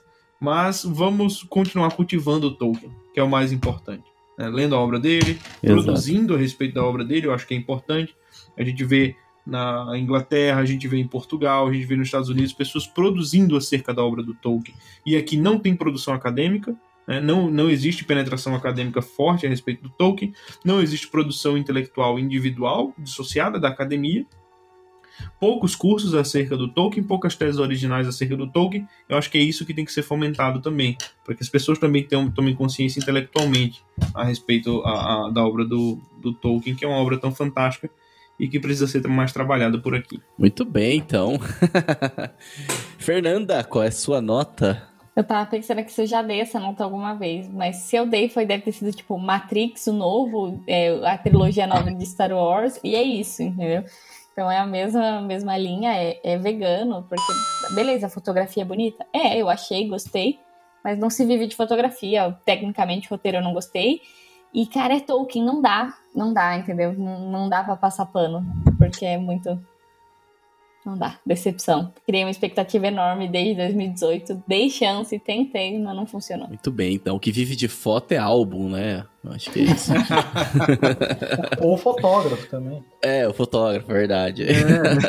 E você pega algo Assim. antigo de família, tem altas fotos mal tiradas, terríveis, que é super bonito, super emocionante. É, legal. então. É verdade. E que tem umas histórias maravilhosas, Exato. né? É verdade, é verdade. Aqueles álbuns ainda cola aqueles adesivos, assim, né? Que tem umas falas, assim, sabe? Uns balãozinhos, assim. Aquela coisa bem brega.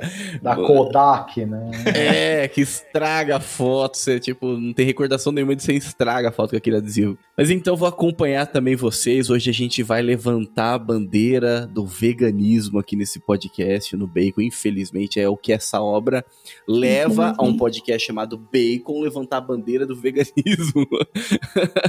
É, analisando, né, dessa forma aí moral, né, eu acho que é o que a gente discutiu aqui no podcast, não tem como dar uma nota acima de vegano mesmo. E você pega então a questão técnica, a questão de fotografia, de roteiro, de direção, de enfim, atuação, é, De dinheiro poderia, gasto. é, então, o dinheiro que foi gasto nessa obra, ele subiu muito a régua. Então, tipo, é muita grana. É a obra que mais, tipo, a série que mais teve investimento, assim, né? Mais grana ali rolando.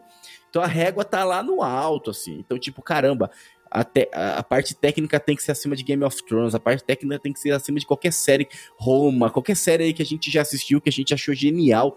A parte técnica tem que estar acima por conta do investimento. E você percebe que está muito abaixo. Então não tem como dar uma nota boa também para essa parte técnica. Então é vegano, vegano. Levantamos a bandeira aqui do veganismo. é, viva o ambientalismo, é, somos pacifistas e é isso. Não, gente, se você for ver, quanto custou a trilogia do Peter Jackson? Eu googlei aqui, o, o a Duas Torres foi 94 milhões. Entende? Dá dois episódios. É dois episódios da série, cara. Caraca, não tem cabimento, É, bicho. não dá. Não tem cabimento uma coisa dessa. Aham. Loucura, Mas é melhor né? parar, senão a gente vai até meia-noite aqui, hein? Vamos embora. É isso aí. Mas é isso, mais uma vez aí, muito obrigado aí pela presença de vocês dois, tá bom? Olha, nossa, o conteúdo aqui ficou excelente, eu tenho certeza que os nossos ouvintes vão gostar demais. E galera, para encontrar o trabalho deles, o perfil deles, é só acessar aqui os links que estão na descrição. E sejam sempre bem-vindos, tá bom? O Bacon está com a- as, de portas abertas para vocês aí, tá bom? Muito, obrigado. pelo convite. Fiquei bem feliz, meu. Adoro fazer isso. Pô, vamos, estamos sempre nessa. Chamando a gente vem. Maravilha. É, vamos embora. Você sempre que chamar, eu tô aqui também. Gostei do papo. Maravilha, né? Se vocês gostaram, imagina a gente, né? Então, muito obrigado mesmo. E eu agradeço você, meu caro ouvinte, que nos acompanha até esse momento. Fique com Deus e que a força do bacon esteja com você.